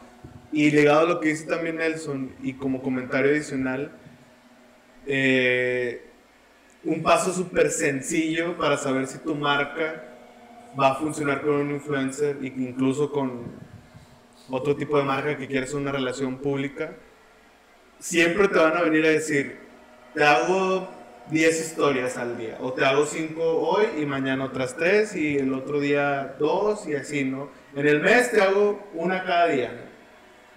Métete un día y dirás, ah, bueno, lo voy a pensar. Y métete el día siguiente y ve sus historias del influencer y ver cuán, o sea, ve las hormigas que tiene de historia y nada más imagínate que tú vas a ser esa hormiga. ¿Entrarías o no entrarías? No, porque a veces hasta cuando el internet te falla, das el, el skip. Le va, ajá, le va y ya no te vieron. Y te estás dando producto gratis, estás pagando y dices, güey, me viniste a pedir un paro a mí como juego de mesa o como juego independiente y le estás pidiendo cheves a otra marca y le estás pidiendo cosméticos a otra marca y a otra ropa y te hiciste un chingo de historias para que Nada más la que te dio el gordo, o sea, el, el, varo fuerte, a esa sí la pusiste al principio, o a esa la pusiste como en un post de Instagram. Entonces ya son muchas cosas para decir. O sea, lo puedes desnudar, por así decirlo, al influencer, decir, a ver, chécame esto, esto, esto, esto, esto, antes de decirte sí o no. Como dices tú, ya sea monetariamente, con producto, o en chinga, por favor, o sea, hasta, hasta por eso. La verdad, yo preferiría pagarle a un a un despacho de marketing. antes que un influencer, ¿no? Este, es que también eh, es eso, o sea, también es lo que tú comentas de por qué lo hacen, es porque hay quien accede, porque hay, hay, porque hay droga, porque hay... Heroína, hay heroína. Ah, porque, porque la consumen, porque hay, hay tráfico de armas, porque las compran. Es como todo. Y este los influencers están mal, acostumbrados y se las dan de divos o divas. De que yo te estoy haciendo un favor de exponerte a mi gente. Pues es que también que, que tanto cuidas a tu gente. O sea, como dice Emanuel, o sea, al final de cuentas ya se están volviendo una televisión con 10 comerciales y dos contenidos que al final qué le ofreces a tu público es, es por eso o sea eh, es investigar bien y exigir lo que te corresponde nada más, o sea, porque también nosotros como labor de, agencia es de que, ok, nos estás contratando y cada cierto tiempo te vamos a dar una, un reporte de resultados, porque como dije antes, todo se mide en lo digital y si se mide a pesar de que no, de no tener este, este resultados buenos, como es medible, pues se puede mejorar porque ahí está, o sea, bueno, no jaló, se puede mejorar, pero ya está la, este, la huella o el, este, la referencia de que, ok, aquí está un récord, de que, ok, ya no estuvo bien aquí, vamos a hacer otra acción, ah, se mejoró, ok, vamos por otro lado y vamos a seguir en esta dinámica. Y como recomendación para también a las personas que nos escuchen y puedan ver algo de, de los contenidos que publiquemos, si vas a contratar influencers y accediste por un X o Y razón, pídeles testimoniales. Testimoniales y evidencias. Pídele las nalgas. Aparte de las nalgas, evidencias de que. evidencia de que, ok, me, me posteaste una story. A que eh, al momento de que la posteaste, screenshot y al final del día, antes de que se cumplan las 24 horas de mi story, screenshot. De que screenshot de, de, las personas, de cuántas la vieron, el reach, cuántos skips tuve, cuántos clics tuve, o sea, mide todo. Porque eso ya es un rastro y es como que, ok, ya considero si, si mi inversión valió la pena, porque es una inversión con una agencia de marketing, esperas un retorno. Claro. Claro, claro. Y respondiendo a la pregunta del principio, profesor, este, influencer, si la pregunta también era un buen influencer que podamos conocer, no vamos a quemar la carta, pero realmente, al menos en mi respuesta, no hay nadie ahorita.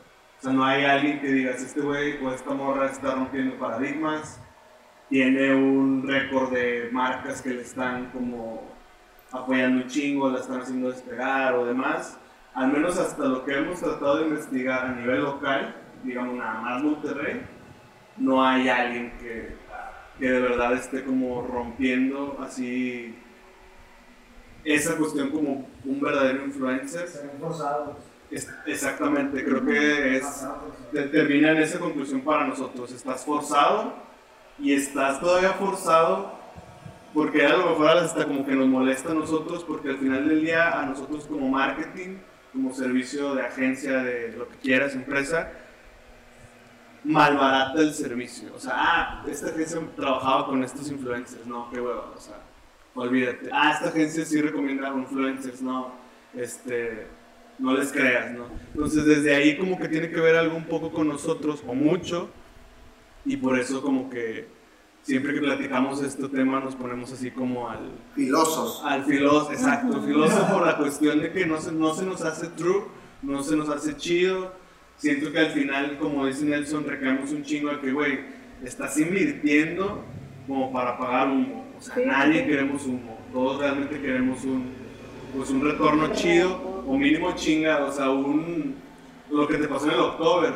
Pues chingado, no, no, no me fui preparado, güey pero en base a mi creatividad hice una experiencia que al final del día aquí está la experiencia hablando, tiene el producto de esta persona y por eso la estamos contigo. O sea, al final del día esa inversión sabías que te iba a dejar algo y el resultado meramente a lo mejor de un podcast, pero en su momento pues es esta gran cantidad de, de ventas que nos has este, mencionado. Pues mira, al final del día, al final de la noche, yo creo que lo más importante, eh, y esto te lo digo como testimonio, es que para ser una marca que no invierte grandes cantidades en comerciales, ni en mercadotecnia, ni en pinches influencers, creo que nuestra mejor publicidad, nuestra mejor bandera, nuestra insignia es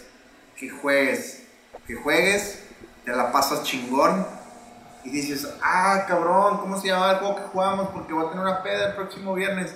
No, pues se llamaba Booster o el jueguito para la peda. Mucha gente ya lo conoce más como el jueguito para la peda. Y así convertimos, yo calculo como el 63% de nuestras ventas.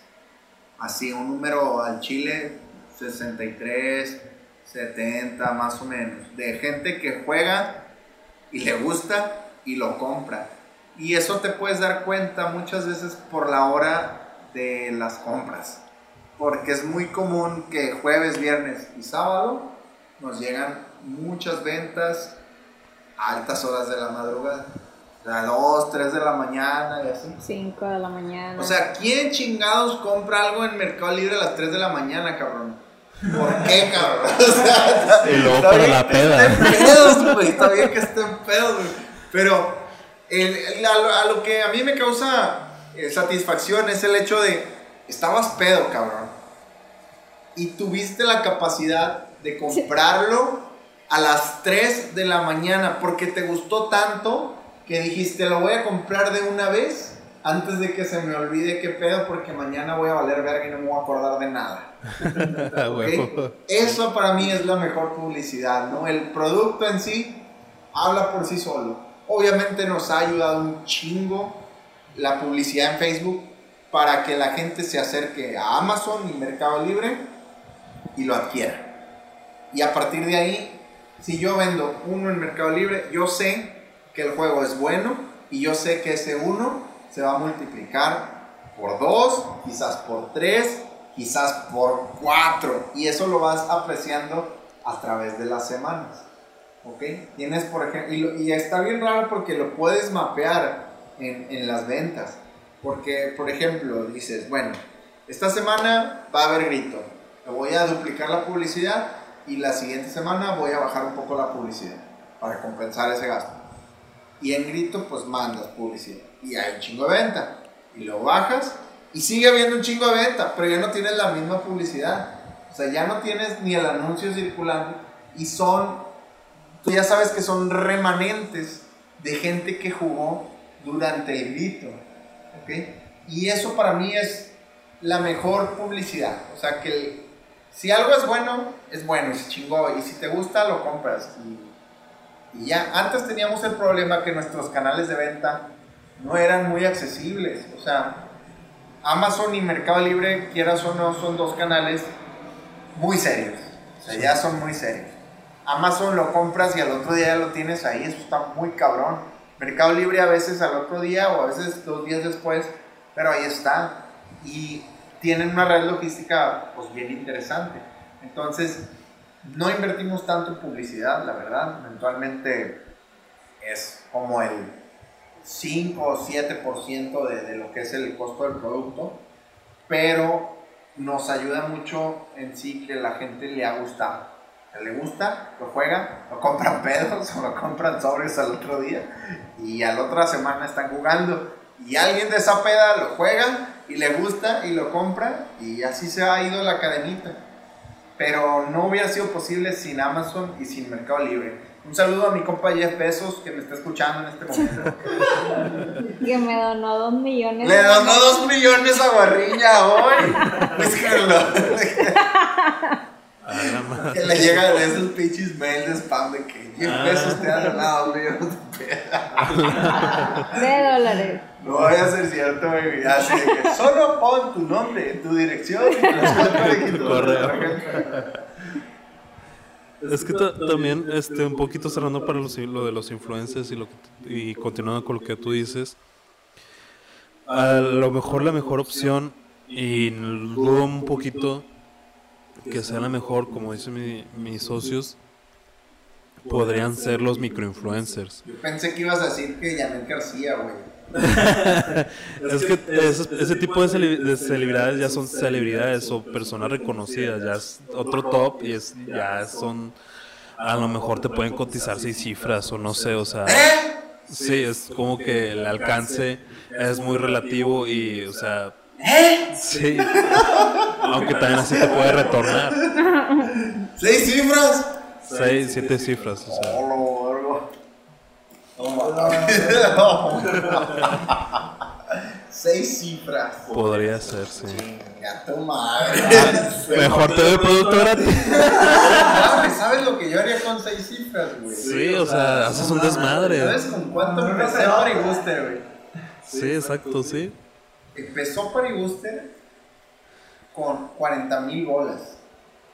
40 mil bolas lo tenía ahorrado para el enganche de un carro. Y me faltaban 13. Y se los pedí a mi papá. Y me los prestó, pero nunca se los he pagado, entonces le debo 13. y. ¿Sabes qué haría yo con 6 cifras, güey? No mames, cabrón. Es que está, o sea. Por eso te recomendamos mejor haces tus esfuerzos con ese dinero. Y, y, también recomendación eh, para también para ustedes y para todas las personas que tengan una página, un e-commerce aprovechen mucho el Facebook Pixel. El Facebook Pixel es como que este tipo de código que pones en tu página y puedes hacer maravillas con eso y, para tu publicidad. Eso del e-commerce, ahorita hay un problema muy cabrón con la logística. Ah, sí. Porque hace tres años la logística era asequible para los e-commerce. En cuanto a que comprabas guías de DHL, Estafeta o FedEx, a precios relativamente baratos. Estoy hablando de 100 pesos. Ahorita es imposible manejar la logística con tu e-commerce. Porque el precio de envío del mexicano no le gusta pagarlo. Yo creo que el ser humano en general quiere que, el precio de envío sea gratis. Entonces, si yo te quiero vender un producto de 100 pesos y tienes que pagar más por el envío, mi producto pues está muy cabrón que yo te convenza de que tienes que pagar 123 de envío y 100 pesos del producto. No mames, estoy pagando más por el envío que por el producto. A nivel de productos, a ese rango de precios, está muy cabrón ahorita tener tu propio e-commerce, Puedes tener guías como de, por ejemplo, de marcas como Redpack, que son baratas, pero ya no son tan baratas, O sea, ya son guías de 100 bolas y no son tan confiables. Yo he tenido unas experiencias ahí chistosonas con Redpack.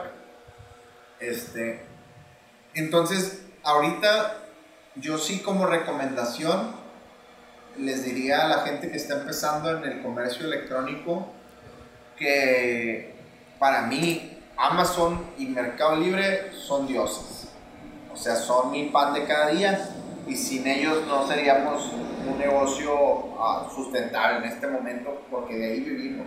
Sí. Yo creo que la, ellos mismos establecieron esa estrategia para que las, las empresas de logística se bajaran los calzones. Entonces, una guía de Amazon te cuesta 60 pesos, Y te llega al día siguiente, cabrón. ¿Ok? Una guía de, de, DHL en Mercado Libre te cuesta entre 70 y 90 bolas, güey. Y te llega al día siguiente porque es DHL. Eso tú no lo puedes conseguir con un e-commerce. Ya no puedes a menos que tengas un volumen de venta así muy, muy, muy, muy cabrón. Ok. Mensualmente. Sí, es que mencionaba esto del, del pixel de Facebook. Eh, ya, ya conociendo esto del e-commerce, pues ya, o sea, te doy totalmente el, gol y también la razón. Pero a lo mejor los comercios que eh, interactúan totalmente en internet también aprovechan mucho sus páginas web. porque se pueden hacer maravillas y un chingo de desmadre con el Facebook Pixel.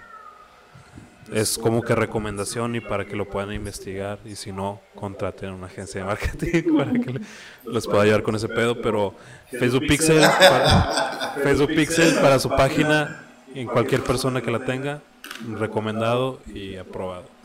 Sí, sí, sí queremos contratar una agencia de marketing, pero eh, necesitamos como que alcanzar el siguiente nivel. Esa es la, la cuestión. Ahorita estamos, empezamos en enero como, como en un nivel de, pues a ver si sale, si sale para, para vivir, para tener un pequeño salario y pagar renta y carro y la chingada. Y luego por ahí cuando entramos a Amazon, y Mercado Libre, parece que, que me contrató Amazon y Mercado Libre para venir a decir estupideces.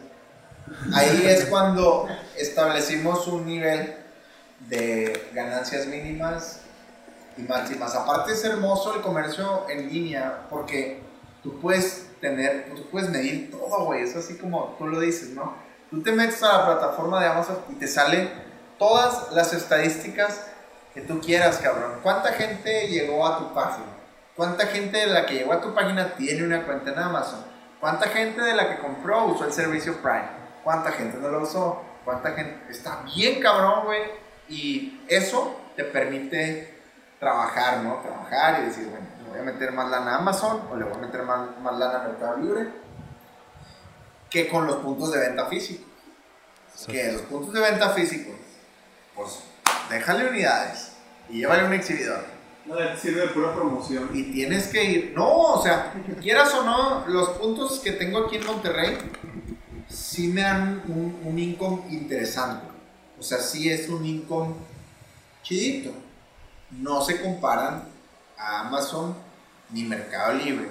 Para ser francos con, con, con los números, más o menos los puntos de venta representan como que un tercio de lo que venden Amazon y Mercado Libre. Entonces, tengo muy pocos, eso es otra cosa. Tengo muy pocos y todos venden, pero venden cada mes y medio, les voy a refiliar, más o menos. Pero nada más aquí en Monterrey hay como ocho.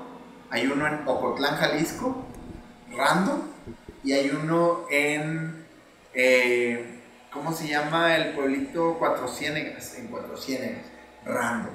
Si de gente que me escribe de que, güey, me encantó tu juego, usuarios, gente que lo jugó, que tengo una tienda de una mercería que vende regalos. Quiero vender tu juego. Con madre, cabrón. O sea, a partir de 10 yo te, yo te doy precio chido para que tengas una ganancia. Y así, güey. Y cada tres meses me llega el correo de que ya se me acabó, mándame, ya se me acabó. Pero son pocos puntos de venta. La idea que traemos para este próximo año es all-in. O sea, y por all-in estoy hablando de Oxxo, 7-Eleven, Liverpool, eh, tiendas, sí, todo eso, todo eso, all-in. Nuestro principal competidor en México es, es una compañía que se llama Novelty, está en la Ciudad de México, es una editorial monstruosa, tiene muchas licencias, hace La Torre del Beber, hace Drinkopoli. Su principal ventaja es que está en todos lados. O sea, tú vas a Soriana y está. Tú vas a Sanborns y está. Tú vas a, a Oxxo y no está. Porque sus costos son más altos. Entonces, la idea de este año es ir y vamos a ver cómo afecta la venta física a la venta en línea. Y se va a hacer un fenómeno chistoso. Porque, por ejemplo, yo estoy seguro que Novelty vende un chingo eh, en puntos de venta físicos, pero no nos compite en Amazon o Mercado Libre tanto, ¿ok? Sí compite, pero no compite tanto, o sea, no está ahí en el top 10. Entonces, pues vamos, vamos a ver qué pedo. Ah, huevo. Muy bien, profesor. ¿Algo más que quieran agregar acá? Porque vamos ya cerrando el capítulo. Tacos. Tacos de bajón. parte 2. Parte 2. Parte 2. Vamos a armar parte 2 en el verano del 2020. ¿Qué opinas? A ver qué pedo, pues es que mira, está cabrón porque si tú me haces esta entrevista hace un año, hay una diferencia monstruosa en lo que somos hoy y lo que fuimos hace un año. Porque hace un año era un side job, o sea, era un ingreso extra. Entonces, las cosas cambian como Big Brother. en un año, yo en un año. Despega. No, no, no, no. El, el juego apenas está introduciéndose en otros lugares fuera de Monterrey. Y se ha ido viralizando poco a poco. A lo que nos da, no tenemos para pagarle a pinche escorpión dorado. Pero, pues ahí va el juego, ahí En un año, bueno, en octubre sale una nueva edición. Esa nueva edición técnicamente es nuestra tercera edición, pero no se llama tercera edición.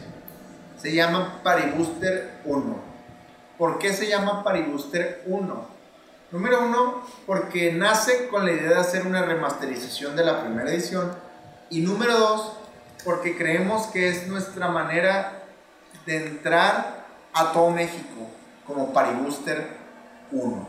¿Ok? La gente va a decir, si yo lo hubiera lanzado como Paribuster 3 o Paribuster tercera edición, la gente diría, pero quiero jugar la segunda o la primera edición y eso crearía una barrera de entrada para el producto. Al ser Paribuster 1, ya saben que es el 1. Y del 1 va a seguir el 2 y del 2 va a seguir el 3. Y esos son los únicos que tengo planeado hacer hasta ahorita, en un universo de 5 años.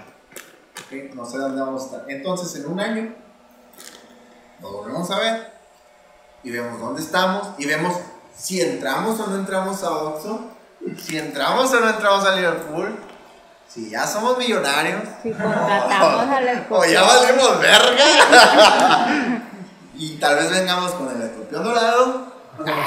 O con Janet García. a que nos dé el clima. a, que, haga la vueltecita esa que hace.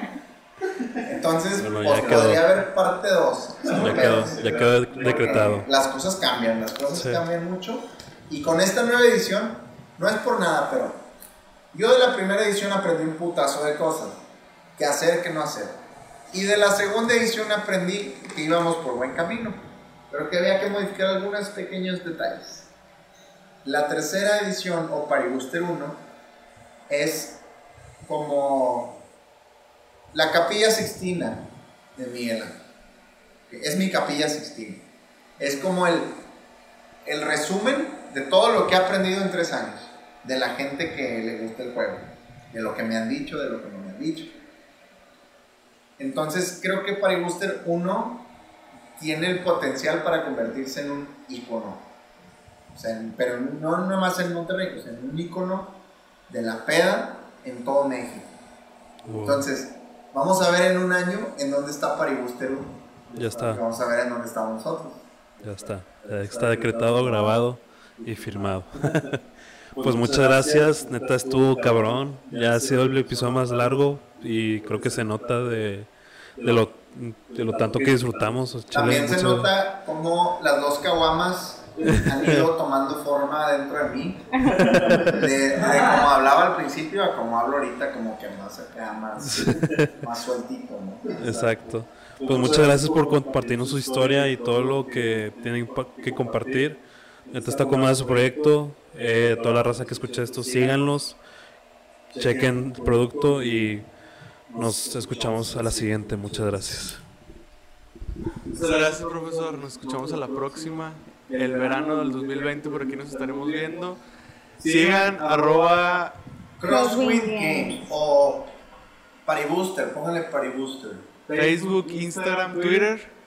Twitter no estábamos. Tenemos ya el dominio ahí, pero no. La neta, a mí casi no me gusta el Twitter. Pero es Facebook, Instagram. Muy bien. Próximamente a lo mejor hay nuevos canales. El TikTok, el TikTok, LinkedIn. Ah, Pues muchas gracias. Nos escuchamos a la próxima. No, muchas gracias a ustedes, muchachos. Eh, estuvo muy padre esto. Vamos a ver, me gusta ponerme metas eh, a largo, mediano y corto plazo. Vamos a ver un año dónde estamos. Gracias por la oportunidad de venir. De, yo creo que esto lo van a disfrutar mucho mis seguidores de Hueso Colorado, los que casi no tienen acceso a, a este tipo de información. Entonces, muchas gracias por la oportunidad. No, hombre, gracias a usted, profesor. Por una cátedra. Saludcita. Así es como cerramos todo. No la Ya, claro. Pinche huevito de toro.